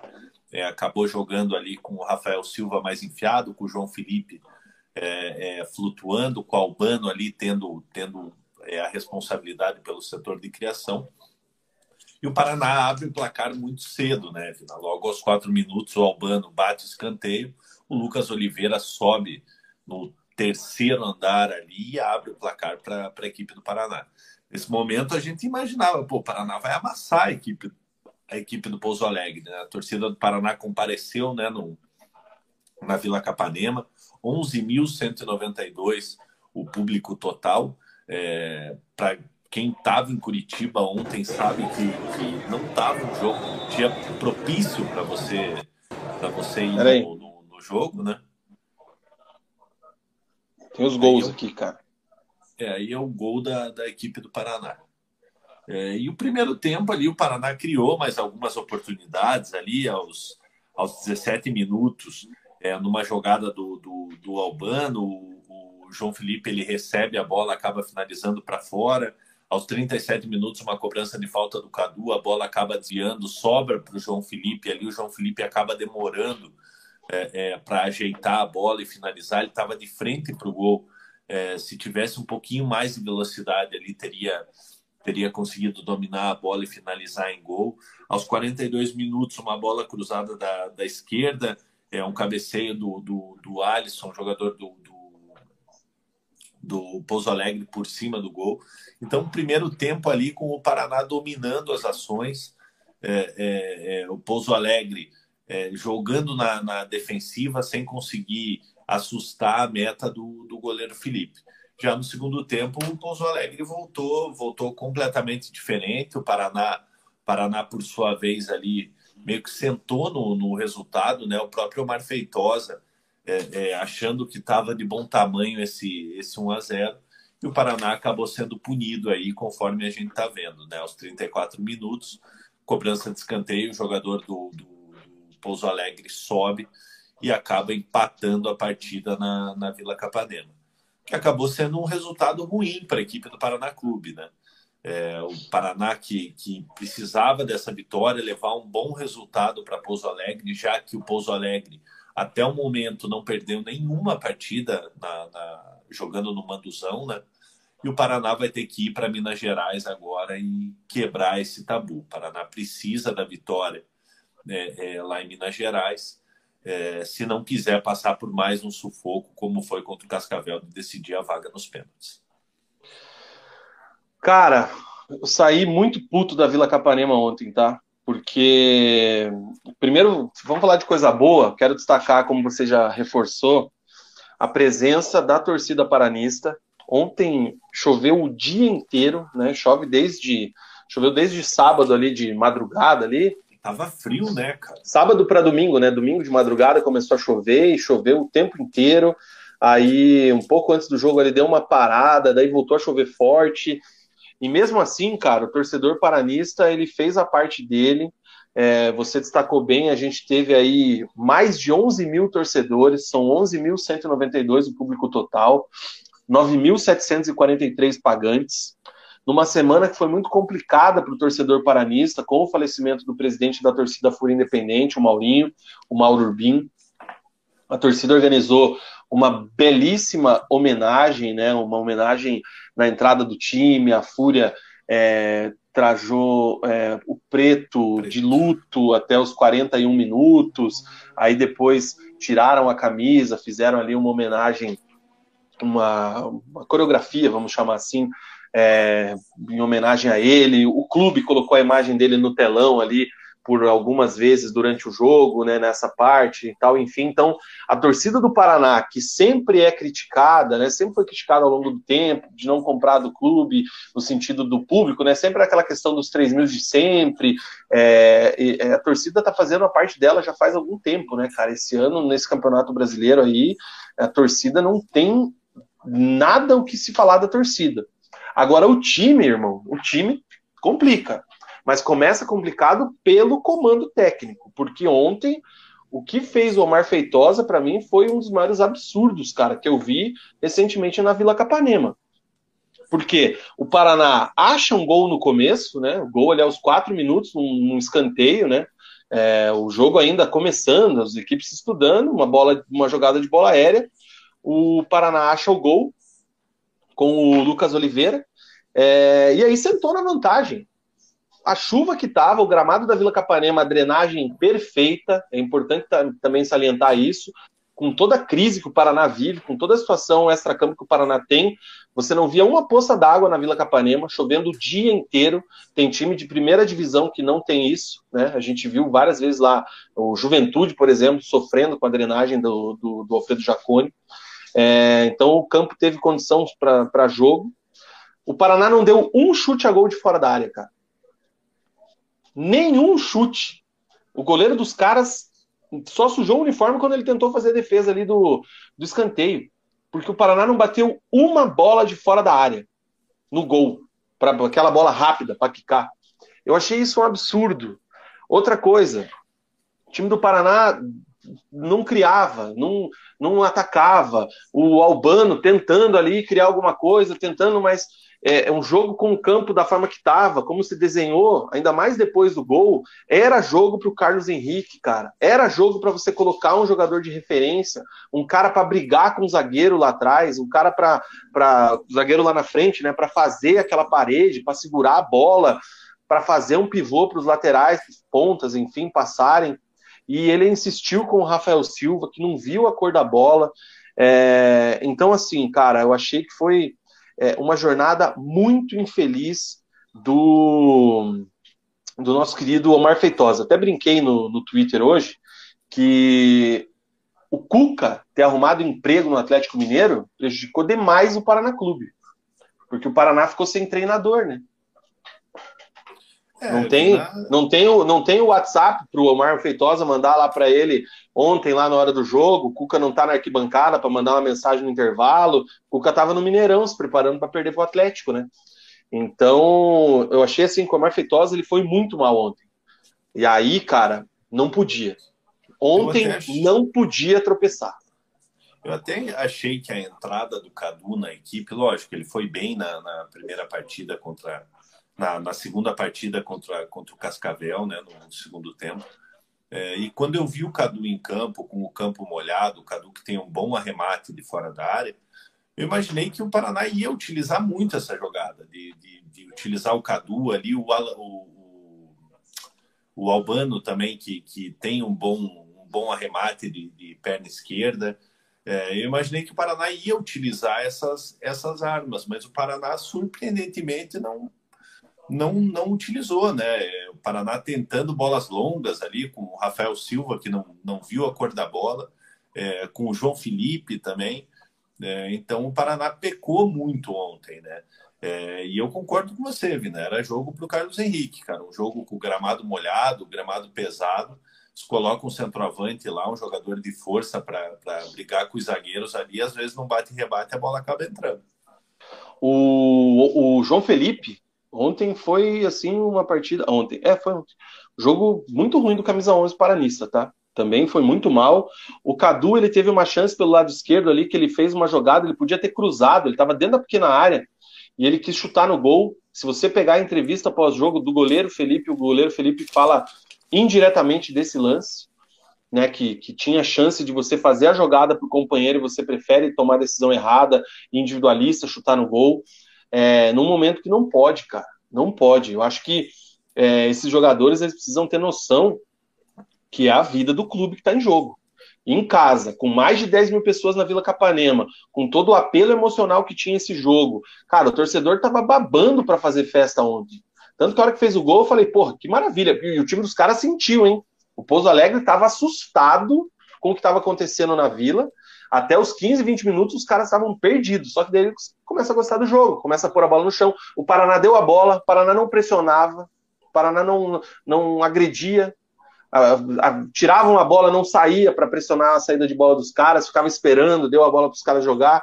E o time dos caras não é ruim. Você bem disse, os caras não perderam nenhum jogo em casa, né? É, não perderam nenhum jogo em casa, cara. E, e, e eles, eles têm somente duas derrotas fora de casa. Então. É, na, na, na, Série D. É, e assim, né, Vinal? É, até pelo gol no, no início da partida ali que assustou a equipe do Pouso Alegre, é, o Paraná teve domínio no primeiro tempo. Não foi aquele Sim. domínio absoluto de, de chances de, de, gol. Teve uma ou outra oportunidade, uma com o João Felipe, duas com o João Felipe, né? Que, que poderiam ter, ter se convertido, convertido em gol. É, mas o Paraná não soube aproveitar esse bom momento no, no primeiro tempo e o mau momento do, do, Pouso Alegre para poder ampliar o placar. Aí foi para o intervalo, o treinador do, do Pouso Alegre conversou com os seus jogadores ali e o Pouso Alegre voltou muito melhor do que o Paraná na segunda etapa. Outra coisa que me chama atenção também, cara, e quem está acompanhando o jogo pode perceber, é a insegurança do jogador Rael e dos companheiros com ele. Porque como ele não confia nele, ele não passa, ele não aparece, ele se esconde do jogo. Ele tinha muito espaço para jogar ali na, na, na, lateral esquerda. Acho que era até o próprio Iago Dias que estava marcando ele ali e, e não acompanhava. É, e ele, ele não pede a bola, ele não passa, ele não acredita. E aí também os jogadores, por consequência, quando vem ele meio livre, não passam para ele também, porque é meio complicado ali a sequência de jogo. Então, se o Rael confiasse um pouco mais no futebol dele, cara, tô dizendo para se achar o Messi, não, mas confiar um pouco mais no taco. Eu acho que seria importante também para o Paraná essa situação. Enfim, cara. Vina, aí eu te falo, cara, o Rael é bom jogador, cara. Ele, ele ah, tem. Calma. Ele, ele tem qualidade, cara. É um jogador jovem ainda, é, é, mas ele tem qualidade, cara. É, mas eu não sei o que acontece com ele. Lógico, as devidas proporções, é, mas ele tem momentos no jogo que parece o Abner do Atlético, que ele se desliga do jogo, que ele erra coisas assim que, que, que não dá para entender. Lógico, são níveis diferentes de, de jogadores. É, vejo o potencial no Rael, acho que ele é o melhor, melhor lateral esquerdo do, do, do elenco do Paraná mas ele, ele se perde no jogo às vezes, sabe? Então parece que falta um pouquinho de cabeça para o jogador. É, enfim, vamos ver o que, vai acontecer agora. O Paraná vai a campo no próximo sábado, né? Contra o Pouso Alegre. Se tem mais alguma coisa do jogo aí na tua pauta, Mundo? Não, do, do, do jogo é isso, cara. Eu ia até pontuar aqui a questão do lance do gol, né? Um lance de bola parada, o lance do gol do Pouso Alegre. Até acho ali que, que tem uma falha de posicionamento no primeiro pau da zaga, que não podia acontecer.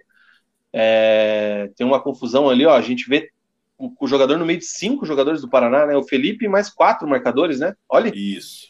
E, e, e não dá, é uma desatenção absurda. E aí os caras sentaram na bola e acabou e, o jogo. E o Moisés, uma pena isso aí, cara quem estava marcando o jogador que fez o gol é o Moisés Gaúcho, né, cara? Também não pode, não pode deixar o jogador se antecipar dessa maneira. Enfim, vamos ver o que vai acontecer durante a semana. O Vinícius Quis que ganhou condição aí é, é uma opção no meio, né? Apesar do Bochecha tá indo bem, o Moisés Gaúcho tá fazendo o jogo dele ali, como você disse, falha aqui, dá um carrinho ali, constrói alguma coisa, desarma, enfim, mas é o Moisés Gaúcho, não vou ficar aqui também martelando à toa é, não não não está é, tão diferente do que fez aí, então todo mundo já sabe minha opinião sobre ele.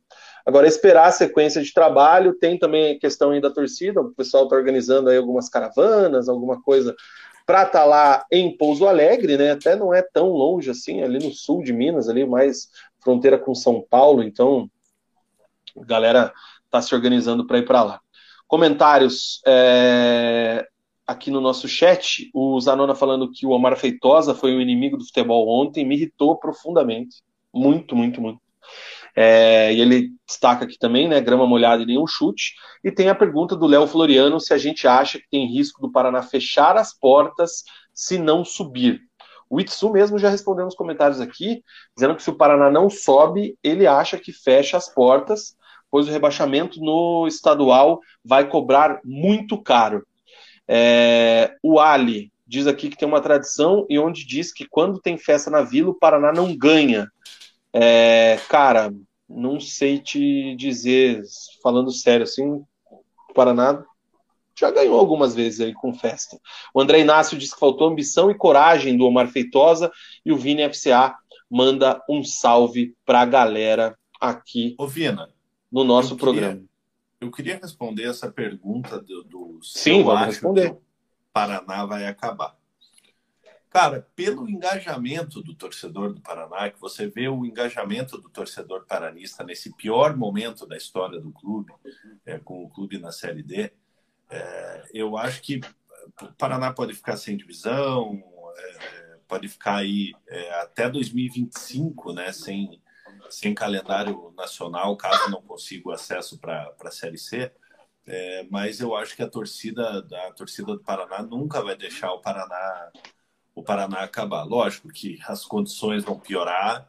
É, é, o Paraná vai disputar ali a Série Prata do, do Campeonato Paranaense mas a torcida do Paraná vem dando demonstrações aí de amor ao clube é, é, que, que é acima do normal, assim, cara. É, é, a gente imaginava que, que a grande maioria dos torcedores, e muitos falaram, né, e com razão, quando, quando o Paraná acabou caindo para para a segunda divisão do campeonato estadual. Ah, eu larguei, é, o Paraná já era e tal. E tá tendo esperança aí. O Paraná empatou contra o Pouso Alegre, mas pode vencer o Pouso Alegre lá, né? É, o Paraná ele só tem ele só tem uma derrota fora de casa nessa nessa série D. Então, então dá para acreditar, mas eu não acho que o Paraná, independente do que aconteça, eu não acho que o Paraná acabe. Cara, um dos problemas aí é que o Paraná não ganha há cinco jogos, Munk.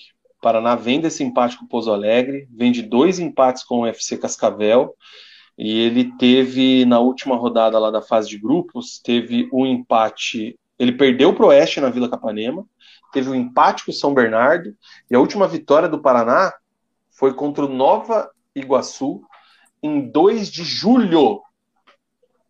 Então já faz mais de um mês que o Paraná não ganha um jogo, cara.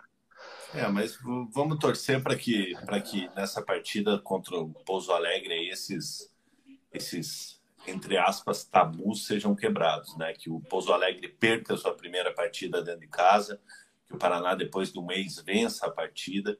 É, e é final de Copa do Mundo, cara. O Omar Feitosa ele tem que colocar na cabeça dos jogadores. A gente sabe que o Paraná está nessa situação. É, não é culpa desses jogadores que estão aí agora, não é culpa do, da, da comissão técnica que está aí agora. É, os jogadores estão ali tentando, é, tentando dar um jeito na, na, na situação é, mas eles têm que ter consciência, essa consciência, que essa consciência não traga uma pressão extra para cima dos jogadores, é, mas eles têm que ter a, a, consciência da importância desse tipo de jogo para o Paraná Clube. Então, assim, né, aquela coisa, é, é, botar na cabeça que faltam somente três jogos para conseguir o acesso e tirar todo esse fardo da, das costas. Lógico, um jogo de cada vez. Primeiro precisa passar pelo Pouso Alegre, depois tem que passar por outro adversário para garantir esse, esse acesso. É, mas que os jogadores tenham consciência dessa importância, da importância desse jogo. O meu parceiro Fábio Collin me ajudou aqui, cara. Na história do clube, o Paraná até hoje reverteu quatro mata-matas, onde jogava a primeira em casa e tropeça, como foi agora, e vence fora de casa. Em 2000, na Copa João Avelange, o Paraná empata com o Remo na Vila Capanema e bate o Remo lá em Belém por 2 a 1 Na mesma João Avelange, empata com o São Caetano em 1 a 1 na ida e ganha lá na volta, 3 a 1 o Parque Antártica foi, né? Isso, conquista o título da. Como é que era o nome? Módulo amarelo, Módulo né? amarelo. É. E aí, no primeiro mata-mata do Brasileirão, quando juntou tudo, o Paraná empata com o Goiás e vence o Goiás fora de casa por 3 a 0 no Serra Dourada. E aí, em 2007, o Paraná joga com o Atlético, empata na Vila Capanema em 0 a 0 e vence o jogo da volta na semifinal 3 a 1 na Arena da Baixada, aquele jogo que o Lima faz o gol, o Renan tem aquela foto que ele está fazendo silêncio Sim. dentro da arena. É, na história do clube, são os quatro confrontos de mata-mata que o Paraná tropeça no primeiro jogo e consegue reverter fora de casa. Então, esse, do, esse de 2007 foi semi ou quartas? Foi semi. É, e a final foi contra o Paranavaí, né? Paranavaí acabou, acabou perdendo o Paranavaí. Exatamente. Semifinal paranaense de 2007. No ano que começa bem para o Paraná e termina muito mal. Foi na semifinal, dia 23 de abril de 2007. Então, cara, até isso, o retrospecto aí, o Paraná vai ter que, que jogar contra. É, sobre acabar, cara, eu vou responder ali o que fala o, o que pergunta o Léo Floriano. É, eu não digo assim fechar as portas e acabar, é um pouco maneira de dizer mas eu acho que vai ser muito complicado o Paraná se tornar sustentável. Já não é sustentável se for ver, né? Mas assim, o Paraná vai. Não dá para saber o que vai acontecer com o Paraná, porque hoje, se você perguntar para gente que tem acesso a, a algumas situações internas, já está muito complicado o que está sendo feito. Já está muito complicada a sobrevida do clube. É, se ficar sem calendário nacional aí por dois anos, no mínimo, porque a galera fala assim: ah, se o Paraná cair, só volta a jogar uma competição nacional em 2025. Se conquistar dentro de campo no Campeonato Paranaense de 2024, se subir em 2023. Né? Então, é, o futuro do Paraná, se não subir, é, é tenebroso. Eu não queria nem falar isso, assim, mas é, pelo momento, assim, né, você vai caindo de, de, de divisão, é, é a, a sua receita vai diminuindo é, e você vai vendo alguns traços de amadorismo também começam começam a surgir porque cara porque não são, são, você como torcedor pode pode falar falar melhor mas é, é, é o que a gente que está acostumado a ver uns apesar do daquele profissionalismo é, é é, bom ou ruim, né? Mas você vê profissionalismo e, e em algumas situações você vê alguns traços de, de, de, amadorismo que não podem ter num time do tamanho do Paraná Clube. Ai, cara, é... quero mandar um abraço para o nosso membro do canal, Samu, Samu Massotti. Ele é membro do canal há 14 meses, cara. No chat aqui pelo YouTube, ah, tem o destaque ali da mensagem dele, saudações rubro-negras, meus queridos, parabéns pelo noivado, obrigado. Eu só não consigo jogar na live, cara, o, o, o negócio aqui do da mensagem dele, mas está feito o registro do nosso parceiro Samu. É, o Itsu tá dizendo, como diria Homer Simpson, pior momento até agora, se não tiver calendário para jogar, não tem o que faça. O Deraldo, o Paraná tinha que ter segurado o placar, complicado. O Alexandre fala que acabar não vai, porque tem torcida cada vez mais modesta. Porém, tem. O Remo esteve sem divisão há pouco tempo e voltou para B, mas caiu. É exemplo que um time de expressão não fecha as portas. O Marlos Merlini chegou com notícias do Oeste, hein? Cascavel Futsal venceu o líder Sorocaba na Liga Nacional. Parabéns para a galera do Cascavel Futsal, é isso aí. Muito bom. Enquanto isso, o nosso Marechal moiou, né? O Luiz Eduardo disse que se está difícil agora, imagina depois de dois anos sem calendário no segundo semestre. Não tem torcida que aguente. Um abraço para um abraço para SD Camp que está assistindo a gente lá na Twitch. Valeu, tamo junto. O Itsu diz aqui que fechar pode não fechar, mas vai jogar o quê? Vai viver do quê? Torcida vai em peso ver jogo contra o Combate Barreirinha? Até vai, cara, porque tem muita gente que foi lá quando o Paraná caiu para a Série Prata em 2012. É, tava lá em Paraná e Cincão, Paraná e. Puta, nem lembro o nome dos times, cara. Mas o problema Laranja, é. Vai, vai, jogar contra a Laranja Mecânica na Série Laranja Prata Mecânica. Agora. Vai jogar contra o nosso União da Vitória ali, né? Que nosso parceiro Saulo, Iguaçu. enfim. É, o Iguaçu de União da Vitória, bem lembrado. É... o, o Ali está lembrando aqui que quem está lá no clube deve se cuidar com as palavras. O Paraná não vai ficar mais 10 anos na Série B. Realmente ele não ficou. E outra aspas aqui, difícil deixar o Paraná numa situação pior do que já está. A situação está pior. Enfim. Gente, mas assim, né, cara, sem pânico, cara. A gente tá falando não, calma. Paraná, como se o Paraná tem mais um jogo. sido derrotado, tem mais um jogo. É, então, pô, tomara Deus que na semana que vem a gente esteja aqui falando como foi é, no programa após a classificação contra o Cascavel, é, é que foi, porra, que foi emocionante. Então a gente torce para isso, cara. A gente quer que o Paraná vá para Pouso Alegre, lá para Minas Gerais e traga essa classificação. É, lógico, a gente está tão é, é, é, calejado de falar de coisas ruins do Paraná Clube é, que acaba um empate dentro de casa, que foi um resultado ruim, é, acaba trazendo lembranças ruins, acaba causando desconfiança. mas vamos acreditar, cara. Tem que acreditar e, se Deus quiser, o Paraná vai, vai conseguir essa classificação. É isso aí, cara. Mais alguma coisa que você quer falar do Paraná, não?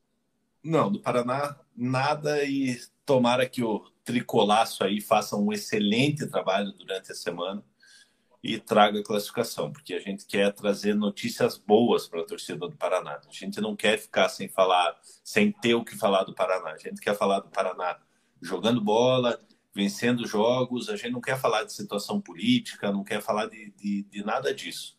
É, então, se o Paraná for eliminado é, nesse, nesse final de semana, tomara que não, que, que não seja, é, a gente vai falar o quê? Vamos ficar falando só de coisas ruins, coisas ruins, então vamos lá, Tricolor, vamos vencer o Pouso Alegre aí em busca da, da classificação para a Série C. Amém.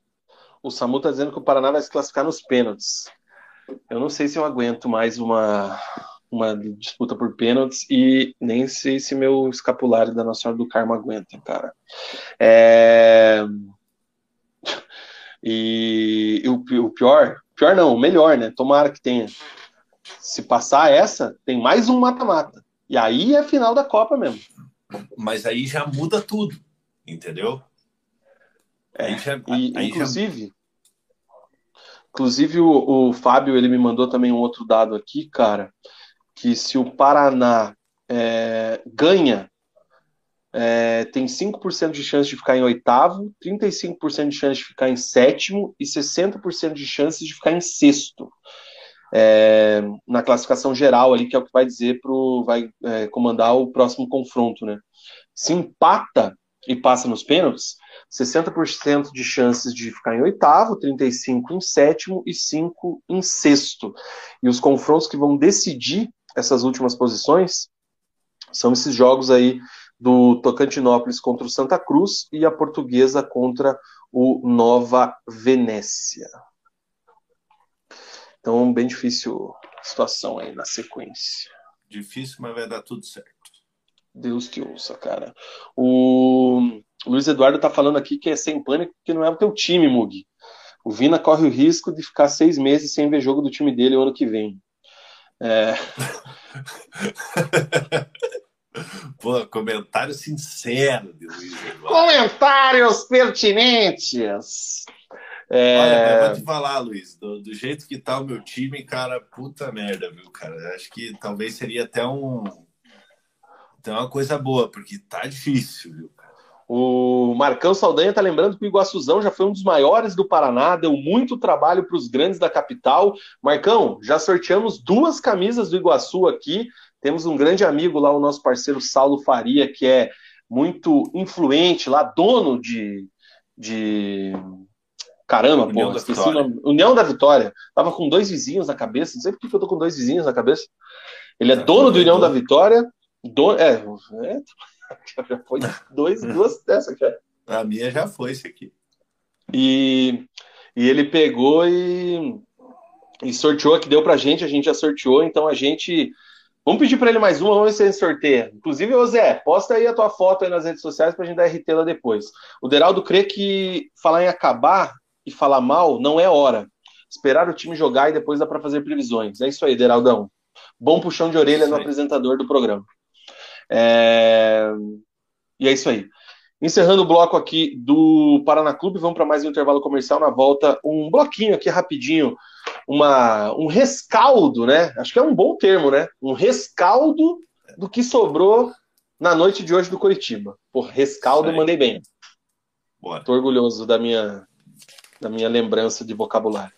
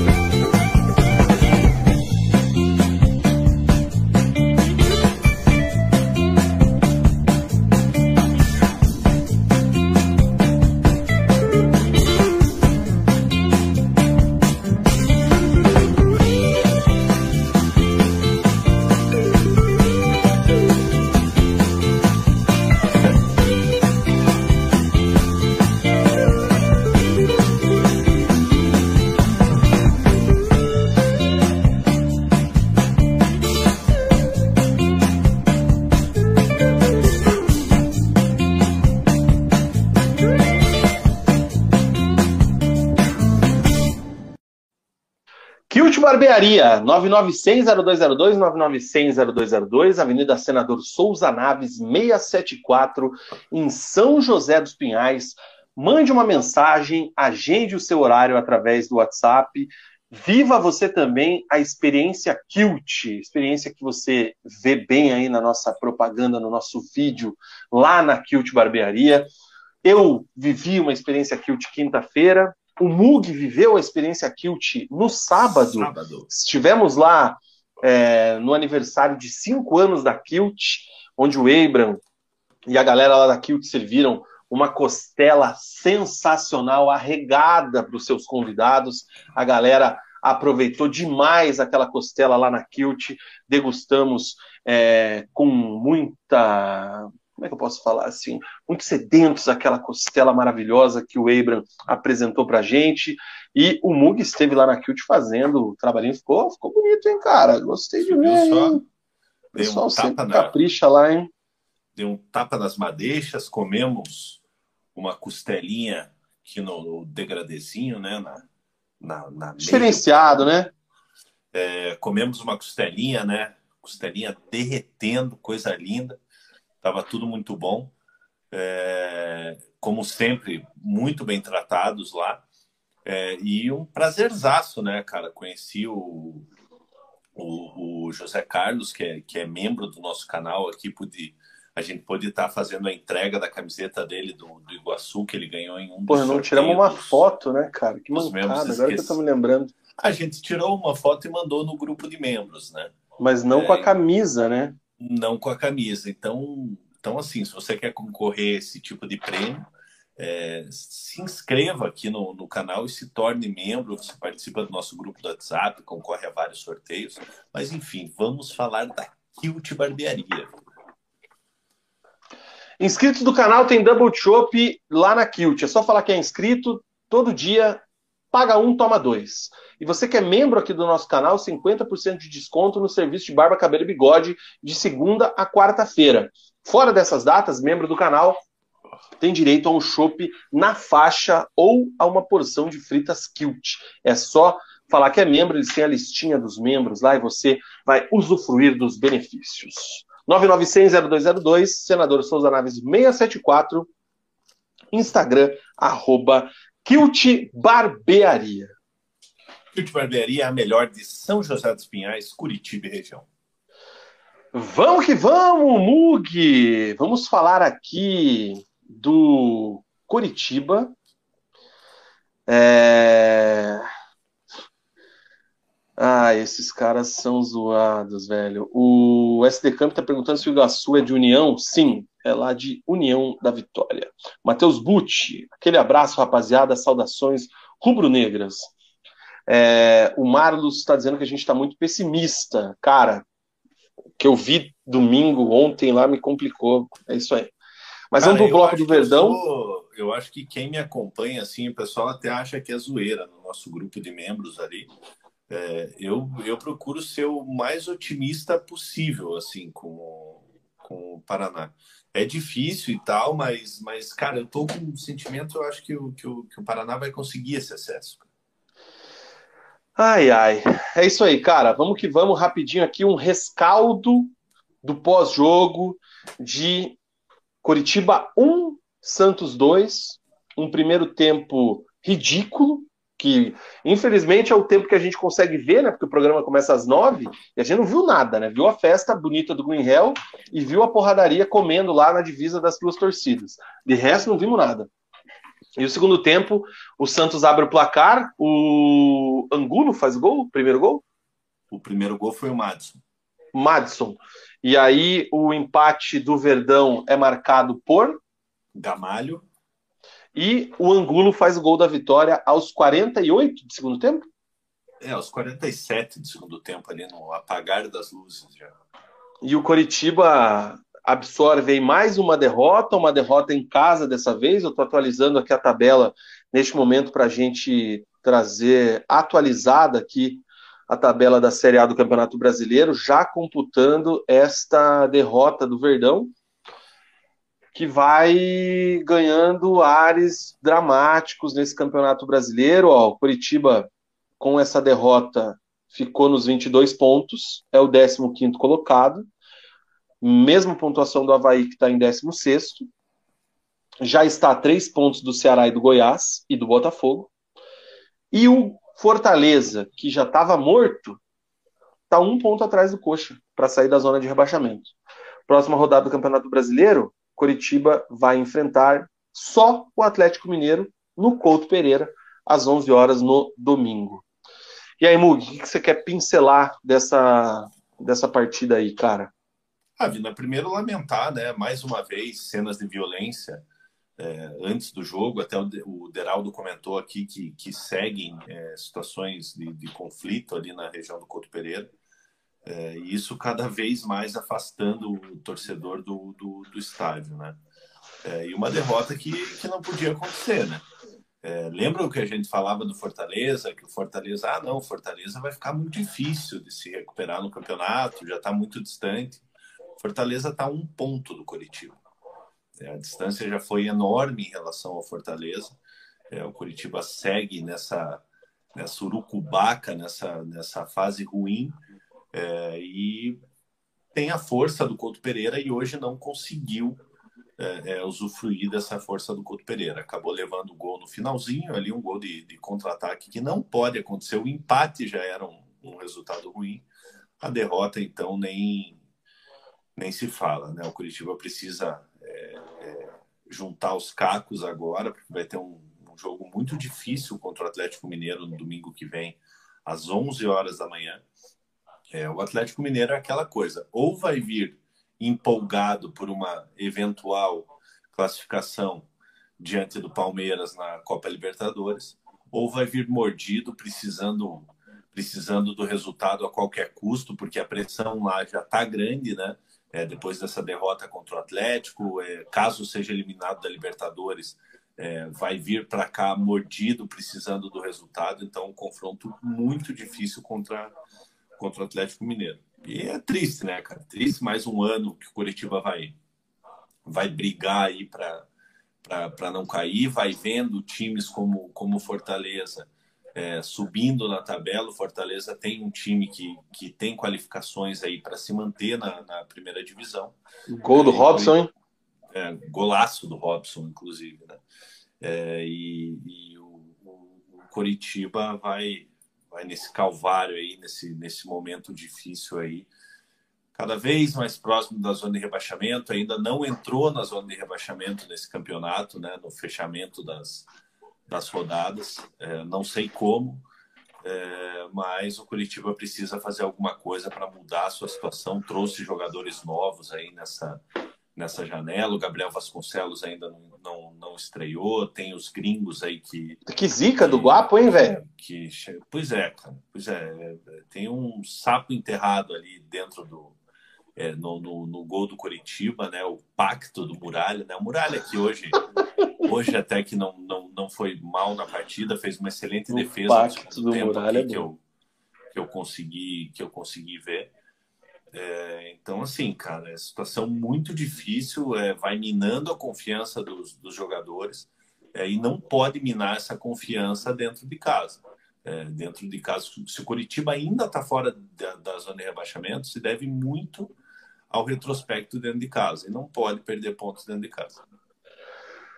Ai, cara, é aquela coisa, né? Eu não vou ser comentarista de resultado, meu nobre. Porque eu não assisti o segundo tempo, né? A gente já tava aqui e tal. E a TV, ao contrário de você, que você consegue até dar uma espiada aí, eu não consigo, né? A TV é lá na sala. É... Mas, é, no geral, no cômpito geral, gosto também dessa, desse termo. O pessoal usa bastante. É... O que me preocupa é o seguinte: que esse é o campeonato do Curitiba, a gente já sabe. A gente já sabia, a gente já fala, e quem não sabe precisa acompanhar o resenha e ser inscrito aqui do canal, porque aqui a gente fala. É... Esse é o campeonato do Curitiba, desde o começo. Mesmo com o título paranaense, com o Coxa voando ali no começo, Igor Paixão, Andrés, caramba. Esse é o campeonato do Curitiba. Só que os concorrentes do Curitiba, se não jogam melhor, eles vendem caro as derrotas. Eles têm melhor performance. Eles passam mais confiança. Apesar de toda a draga que Fortaleza tinha agora, Fortaleza acho que nem é muito parâmetro, porque a gente sabe que Fortaleza não era para estar tá aí onde ele está. Mas era, era nítido que uma hora ou outra o Fortaleza ia sair lá da lanterna e ia brigar. Ia se livrar. Vai, vai tentar se livrar, né? Não vou cravar aqui que escapou, não. Mas é um time que tem trabalho, é um time que, que passa uma certa confiança. E aí, se a gente pega os outros concorrentes do, do Curitiba, a gente tem o Ceará, que deu um sufoco no Botafogo fim de semana, cara. Eu assisti o jogo sábado e o Ceará quase ganhou do Botafogo fora de casa. E o Ceará já está três pontos acima do Coxa. Né? O Atlético Goianiense, eu acho que o problema do Atlético Goianiense é que ele está indo bem na Sul-Americana, né? Ganhou do Nacional do Soares lá com o time reserva. Então não tem como os caras não se empolgarem nessa situação. Ganhou do Corinthians pela Copa do Brasil.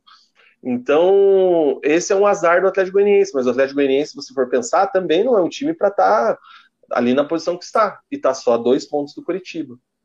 É... Então, a situação do Curitiba que, que me preocupa mais é essa, cara. Ele já está numa, numa má fase, já está numa baixa performance já há algum tempo. Ele está com muita cara de que a hora que entrar na ZR, não sai.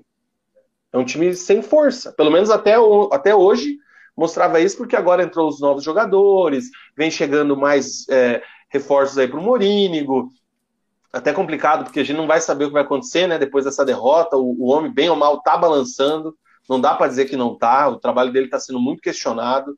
É, não seria uma surpresa se tivesse uma movimentação nesse sentido. Mas o que me passa mais dessa situação é isso, cara. É o, o rendimento é, as opções, é a forma como o Curitiba vem se apresentando. Ele vem apresentando um futebol muito pobre. Não é um time que luta, ah, beleza, não vai na bola, vai na, a gente não tem elenco para dar show, a gente está ali na segunda parte da tabela, pô, então vai na raça, vai na porrada, vai na garra. Olha a festa que a torcida fez, cara. Os caras é, fazerem o primeiro tempo daquele, me desculpa, e, não dá. E, e, e, assim como eu elogiei a torcida do Paraná, tem que elogiar a torcida do Curitiba. Muito. Cara, que segue lotando o Couto Pereira, segue fazendo festa, segue empurrando o clube. Se é, associando. Se associando, gerando receita para o clube, e o clube não dá resultados dentro de campo. É, não adianta você trazer jogador de balde aí, é, é indicações do, do, do Morínigo, é, é, porque não está dando resultado, cara. Não está dando resultado. Jogadores que jogavam bem no início do campeonato caíram de produção é, teve a perda do Andrei, os jogadores que chegam não conseguem é, é, é, desempenhar o melhor futebol, o melhor futebol possível. Então a situação do Curitiba é bem complicada e vai ficar pior ainda porque está perdendo seu principal jogador, né? Pois é, né? Tem essa questão do paixão aí que tá praticamente, tá praticamente não, né? Tá certa, né? Com o Feyenoord, né? É, Vina, tá, tá certa a negociação, né? O Feyenoord já vem, já vem namorando o Paixão aí, já faz, já faz um tempinho. O Paixão já namorando o Paixão é bom, hein? Namorando o é, Paixão. Romântico. É, já vem nessa, nessa sondagem aí e tal. O Feyenoord, a última proposta tinha sido 6 milhões de euros. É, o Curitiba bateu o pé e, e, conseguiu ali algo em torno de 8 milhões de euros, o que dá 40 e poucos milhões de, de reais na cotação de, na cotação de agora, mantendo 20% dos direitos econômicos do, do, do jogador. É, então, assim, pelo momento do Curitiba, lógico, tecnicamente é horrível, né? Você perder um jogador é, da qualidade do, do Paixão, mas é compreensível, cara. É, o Curitiba precisa de dinheiro, é, é, é para pagar suas contas. E aquela coisa, Vina, e se o Paixão fica no Curitiba, o Curitiba abre mão aí desses, desses 8 milhões de, de euros, mais os 20% de uma, de uma futura venda é, do Igor Paixão, Curitiba acaba, acaba, Deus o livre, sendo rebaixado no Campeonato Brasileiro, o jogador acaba se desvalorizando e aí você não vai mais ter os 8 milhões da, da, da venda. É, então, assim, tecnicamente terrível, financeiramente financeiramente bom para o Curitiba. Se o Curitiba estivesse brigando por algo a mais no Campeonato Brasileiro, é, aí eu questionaria a, a, venda do Paixão. Mas Curitiba está brigando para não cair no Campeonato Brasileiro. É, então é, tem que aproveitar o momento que o jogador ainda está tá valorizado aí, porque porque do jeito que as coisas estão aí, o, o elenco do Curitiba vai acabar o Campeonato Brasileiro desvalorizado, infelizmente. É isso aí. Cara, quem que são os reforços aí que chegaram e já jogaram? Que chegaram aí uns seis, seis jogadores, se eu não me engano, né? É, hoje, hoje você teve ali o, Jesus Trindade, o Hernan Lopes, que fez a sua, sua estreia como titular, o, o, o Bruno Gomes, é, é, é, volante, né? Hoje o Curitiba entrou com três volantes, inclusive, com William Farias, Bruno Gomes e Jesus Trindade. É, o Gabriel ainda ainda não, não estreou, né? Tem o, o jogador lá. Tem o Gabriel Vasconcelos, lá, o goleiro, né? É, o Gabriel Vasconcelos, tem o colombiano está vindo com um contrato longo, que é um cabeça de área. Tem o chancelor, né, o zagueiro venezuelano que já está em Curitiba, deve ser, deve ser anunciado em breve. Seis é, nomes, Curitiba, então. É, o Curitiba está muito próximo é, é, de. Não, tem mais. Teve o Rafael Santos, né, que era lateral do, do, do Cruzeiro, lateral esquerdo, que chegou, já foi relacionado hoje para sete jogadores. Partida. É, deixa eu ver se, se tem mais. Bosquilha. Alguém. Então, o Bosquilha, o Bosquilha e o, o Bosquilha tá para acertar com o Curitiba, o Bosquilha e o Matheus Cadorini, né? O Cadorini que é centroavante, um menino de 19 anos da, da, equipe do, do Internacional.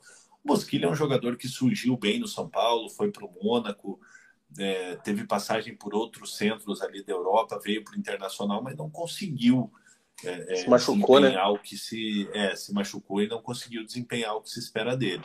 O Bosquilha, nesse ano, ele tem quatro jogos pelo Campeonato Brasileiro, é, é, não joga desde 12 do 7, é, 12 jogos no ano, não, não foi titular nenhuma vez esse ano pela, pela equipe do Internacional. É, mas é um jogador do setor de meio de campo ali que já mostrou que é um, que é um bom jogador. Agora tem que ver quais são as condições do, do, do Bosquilha, né? Qualidade no início de carreira ele, Mostrava. ele tinha. É, e o Matheus Cadorini, é um, o Matheus hum. Cadorini é um centroavante, menino alto, 1,92m de, de altura, se destacou é, no Campeonato Brasileiro Sub-20. É, é, um jogador de área, um fazedor de gols, né? Ele, ele surgiu no, no Audax, o Inter pegou ele emprestado, é, devido ao destaque dele, ele, ele acabou sendo comprado pela, pela equipe do Internacional. É, ainda não teve muito espaço, né? Porque é um jogador muito jovem ali. O, o Inter acabou contratando o Romero, né? Que era que era, inclusive tem passagens aqui pela, pela equipe do Atlético. Ele acabou ficando ainda mais sem espaço. Então, um jogador que pode chegar também aí para para compor o elenco do Curitiba aí, para buscar o seu espaço no, no, no, futebol brasileiro. É um jogador que me agrada, O Cadorini é um, é um centroavante aí jovem que, que, que me agrada bastante. Eu acho que é um jogador que, que tem potencial de, de evolução e pode ajudar o Curitiba. Cara, vou, vou falar rapidinho um ponto de atenção aqui só. Se esses dois caras se confirmarem, o Busquilha e o Cadorini, Coxa está trazendo nove jogadores para o segundo turno. Nove. É um, um time, time, né? É um time. Inclusive com um goleiro. É, se eles não se confirmarem, ah, são sete. É meio time. Cara, é perigoso, hein? Porque o impacto que isso aí tem no elenco, a mensagem que isso passa para os jogadores que estão jogando, a questão da. Velho. Fica aí perigoso. o ponto de atenção. É perigoso, é, é, é necessário mas... reforçar, é necessário. Tem, o elenco do Curitiba hoje é, é frágil, sim, não é isso que eu estou querendo dizer. Mas ao mesmo tempo você está trazendo meio time. É, só, e, e, e, assim, né? Só que é aquela coisa, precisa reforçar, né? O time não está conseguindo jogar. Lógico então, mas é, aí que tá, cara. É uma discussão assim. São nove caras, os nove vêm para jogar, os nove vêm para resolver problema. Coxa tem problema não, na, na, na, lateral esquerda, tem problema na, na, lateral direita, não porque o Natanael precisava jogar, mas, enfim, tem problema na defesa, tem problema do, do fantasma eterno do Andrei, tem problema na meia de criação, tem problema na ponta que vai perder o paixão. Qual desses caras chega e resolve? Tá trazendo no... e o goleiro, problema no gol. Qual dos nove caras que está trazendo, ou sete, resolve o problema? Eu acho que de todos esses reforços aí, é o que, o que mais o Curitiba estava precisando mesmo é o Gabriel Vasconcelos. Só que daí, pô, o cara se machuca antes de, de, de estrear. Não, então, sabe? cara, mas eu vou ser bem sincero, o maior problema do Curitiba não é o Muralha. É um problema, é, todo mundo sabe, é, mas não é o maior. Se a bola não chegar no gol, o Muralha não toma gol. O problema é que a bola chega toda hora. É que a gente tem, se você for fazer uma, for fazer uma análise, é, existem vários problemas. Existem problemas de, de, de queda de rendimento de, de, jogadores que se esperava mais. É, tem o problema da, da lesão do, do, do, Andrei, que, que se machucou no início do, do, do campeonato, é, o que acabou caindo muito o nível do, do Coritiba. Tem a deficiência na zaga, que é uma zaga muito lenta. É, então, então são, são vários fatores que levam o Curitiba a essa situação. Contratou o zagueirão venezuelano aí, o chancelor, que deve ser, deve ser anunciado em breve. É, eu espero que seja um jogador que, que chegue, surpreenda, chegue para jogar, porque não adianta você ficar empilhando o jogador, você ficar é, é, deixando o seu elenco inchado se não se não resolve, se não, não, não, não criam fatos novos, se não qualificam o time. Se for para trazer jogador meia-boca, usa o que tem aí. Não fique inchando o elenco que, que isso acaba, acaba prejudicando. Passadinha nos comentários aqui para a gente encerrar o programa. O Cachorro Louco tá zoando aqui. Coxa na Série B, sim ou com certeza. O Thiago Rabitzreuter tá aqui chegando, boa noite. O Luiz Eduardo tá sugerindo aqui que a gente faça uma campanha para atingir 2 mil seguidores, sorteio e tudo mais. Cara, a gente tem até brindes legais aqui para a gente sortear. É uma ideia, a gente sempre faz, volta e meia a gente faz sorteio. Só preciso dar um jeito de pensar em capitalizar o sorteio pro YouTube, porque é muito fácil eu botar um sorteio lá no Instagram, mas eu não consigo controlar quem participar no Instagram se o cara é inscrito aqui, entendeu? Então a gente normalmente sorteia para os membros, porque os membros eles estão sempre presentes. Então, assim, é, não é uma questão da gente querer forçar o cara a se tornar membro ou não, mas é dar um benefício para quem realmente ajuda, porque ah, o cara vai lá no Instagram, ah, segue a gente no Instagram, comenta, marca uma pessoa e se inscreve no YouTube. Eu não consigo controlar quem, se, quem é inscrito no canal, como dá para ver no Instagram. Então a gente tem esse dilema aqui, mas, cara, vamos bolar alguma coisa, uma dessa a gente faz uma live, sorteio ao vivo, sei lá. Quem tiver sugestão, inclusive, manda para nós aí que a gente aceita.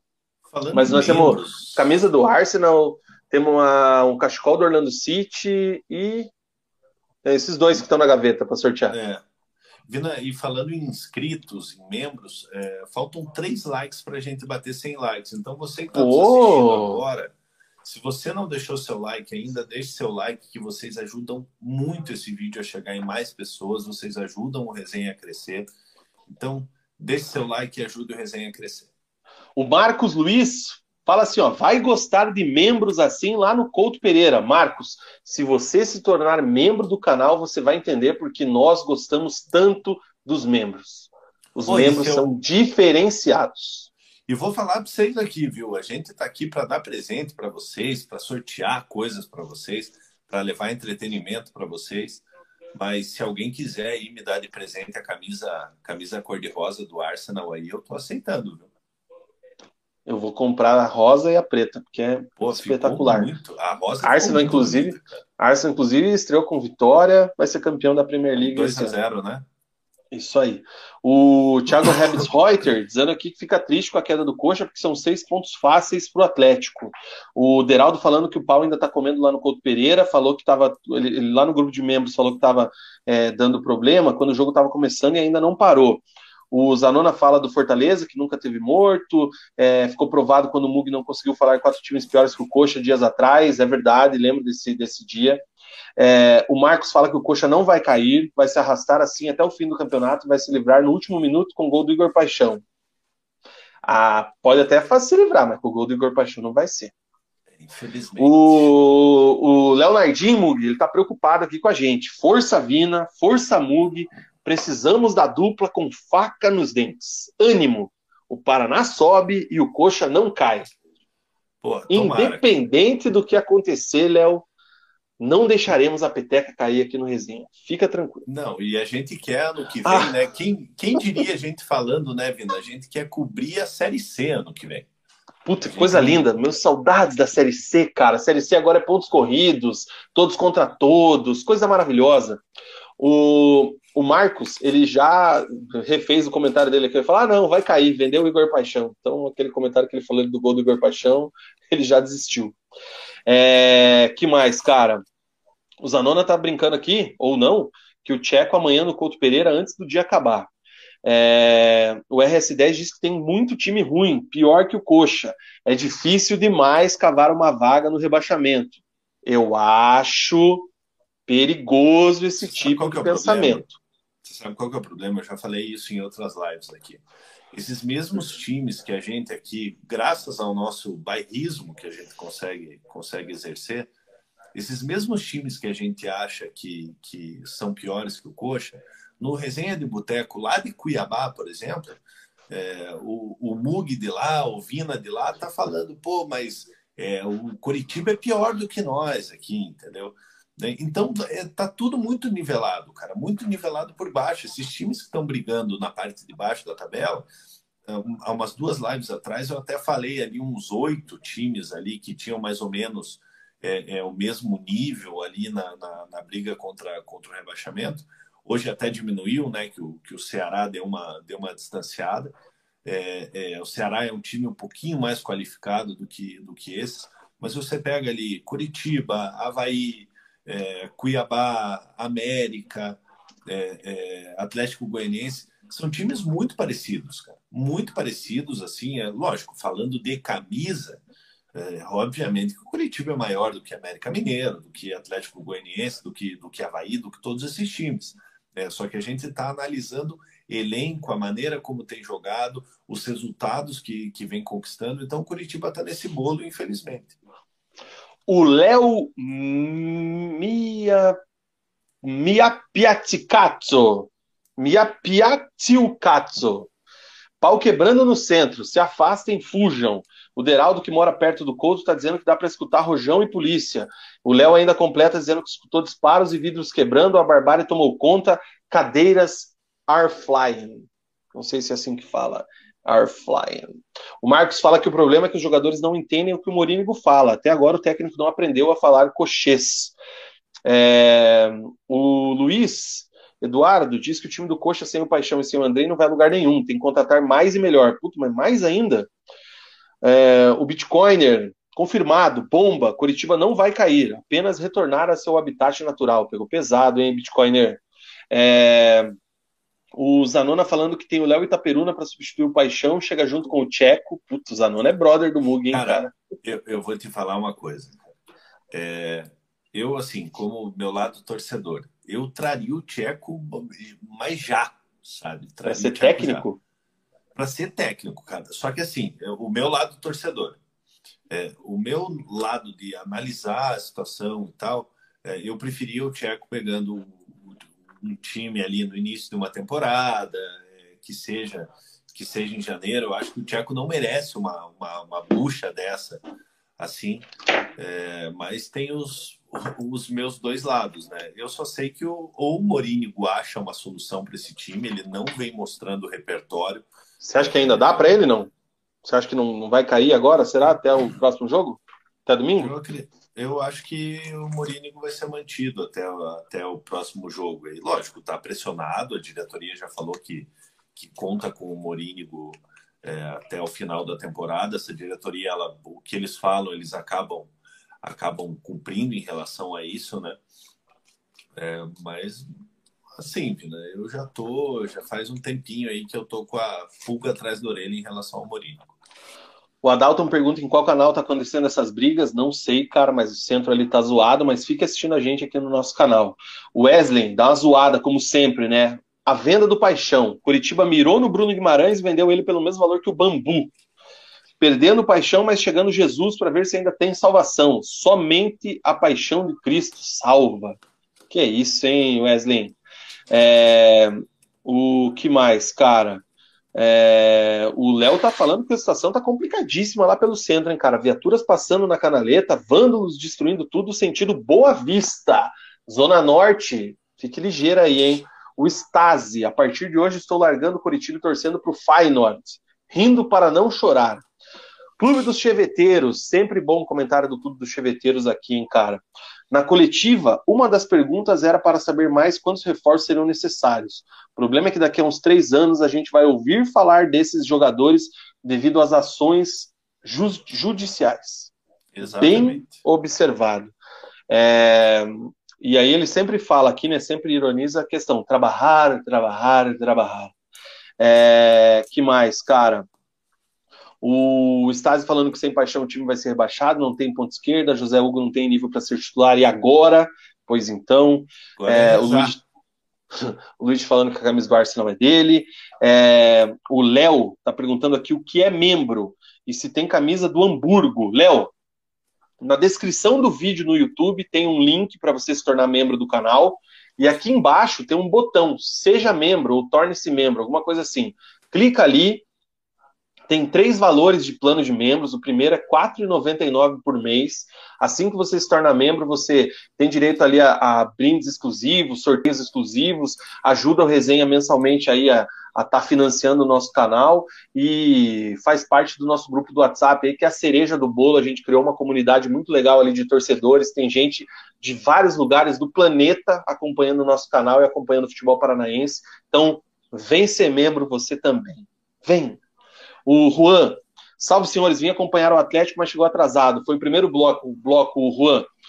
É, o assunto é o Coxa. Penso que ali o técnico é o menos culpado. O elenco é fraco para a Série A, sem clubismo. É fraco. Perdeu muita força, né, cara? Esse é o ponto. A galera se iludiu muito com o começo lá. O próprio Tony Anderson estava vendo aqui o destaque do GE, Mug. É, ele deu uma assistência após cinco meses. É muito tempo para um meia de criação. De criação e lembra, lembra o, o lembra o, o, hype, né? A, a, empolgação quando o Tony Anderson virou titular do time? Sim, e, e foi até uma surpresa, porque quem, quem chegou para ser o camisa 10 desse time é o Regis, que até Regis, o momento né? também não mostrou, não mostrou a que veio. É, o é Tony Anderson, o Tony Anderson, um jogador que, que oscila muito, né? É, que tem qualidade com, com a bola no pé é, mas essa oscilação dele aí acaba, acaba prejudicando o time. É isso aí, cara. Vamos lá seguir mais aqui os últimos comentários. É... O Léo tinha esquecido do like. Oh, aí não, hein? Vamos deixar o like aí, galerinha. Valeu, Léo. É... O Ali fala para não cuidar muito para o Coxa se ficar no seu próximo Juventude. É... O RS10, o começo do Coxa vai acabar salvando o rebaixamento. O Atlético salvou ano passado graças ao bom começo. É... Que mais, cara? O o Léo tá pedindo para eu traduzir aqui antes de falar o sobrenome. É, não, eu tomei cuidado ali, por isso que eu falei meio devagar. O Juan tá falando que o Pachequinho vem aí. O Zanona falou que o Valentim tá livre no mercado, pelo que eu vi, foi mandado embora hoje mesmo lá do CSA. É, e é isso aí. O Léo tá falando que só tem o botão do subscribe. Cara, vai no vai no link do vídeo. No link do vídeo tem ali na, na bio ali tem o, o link para você se tornar membro do canal. E é isso aí, cara. Vamos ver o que vai acontecer. O Curitiba pega o Atlético Mineiro semana que vem. Se tiver alguma novidade, a gente traz um vídeo do meio de semana. Isso aí, Vina. Agradecer os 110 likes no, no, no dia de hoje. A gente agradece muito vocês e bora se inscrever no canal aí para a gente bater 2 mil inscritos de uma vez. Acho que é isso, né, Vina? Fechamos, né, cara? Fechamos. Só 2 horas e 16, hoje deu boa. Boa, achei que, achei que ia dar um pouquinho menos, mas, mas a gente gosta de falar, né? A gente gosta de, a gente dessa gosta. interação aqui com o pessoal. Então acho que acho que é isso. Finalizamos. Diga tchau. Galera, boa semana para vocês. Um beijo no coração. Fui. É isso aí, gente. Chegamos ao fim de mais um programa Preleção aqui no canal Resenha de Boteco. Voltamos ao longo da semana. Inscrevam-se, deixem os likes aí, ativem as notificações, tá? Quando a gente lançar o vídeo, chega aí para vocês se vai ser na quarta, qual vai ser o horário, enfim. Porque lembrando, a gente quer fazer um programa meio de semana, sempre é na quinta, mas o Atlético joga na quinta, então o vídeo deve ser na quarta, a gente só está definindo aí como é que vai ser, porque eu tenho um compromisso pessoal quarta que não tem como fazer ao vivo às 21 horas. Beleza? Isto posto, rapaziada, o Léo tá perguntando aqui, quando vem a outra? Acabei de falar, mas de qualquer maneira, segunda-feira que vem, 21 horas, estamos aqui sem choro nem vela, tá? Mas ativa a notificação aí do, do canal para quando a gente divulgar o vídeo pré é, Libertadores aí do Atlético e pré fim de semana, vocês ficarem sabendo, beleza? Fiquem todos com Deus, tenham uma ótima semana, cuidem-se, que tudo dê certo aí para o Atlético. A gente vai se falar ainda ainda essa semana. E é isso aí. Bom descanso, uma ótima semana. Para quem está ao vivo, boa noite. Para quem não está, sejam felizes. Valeu, galera. Até mais. Tchau!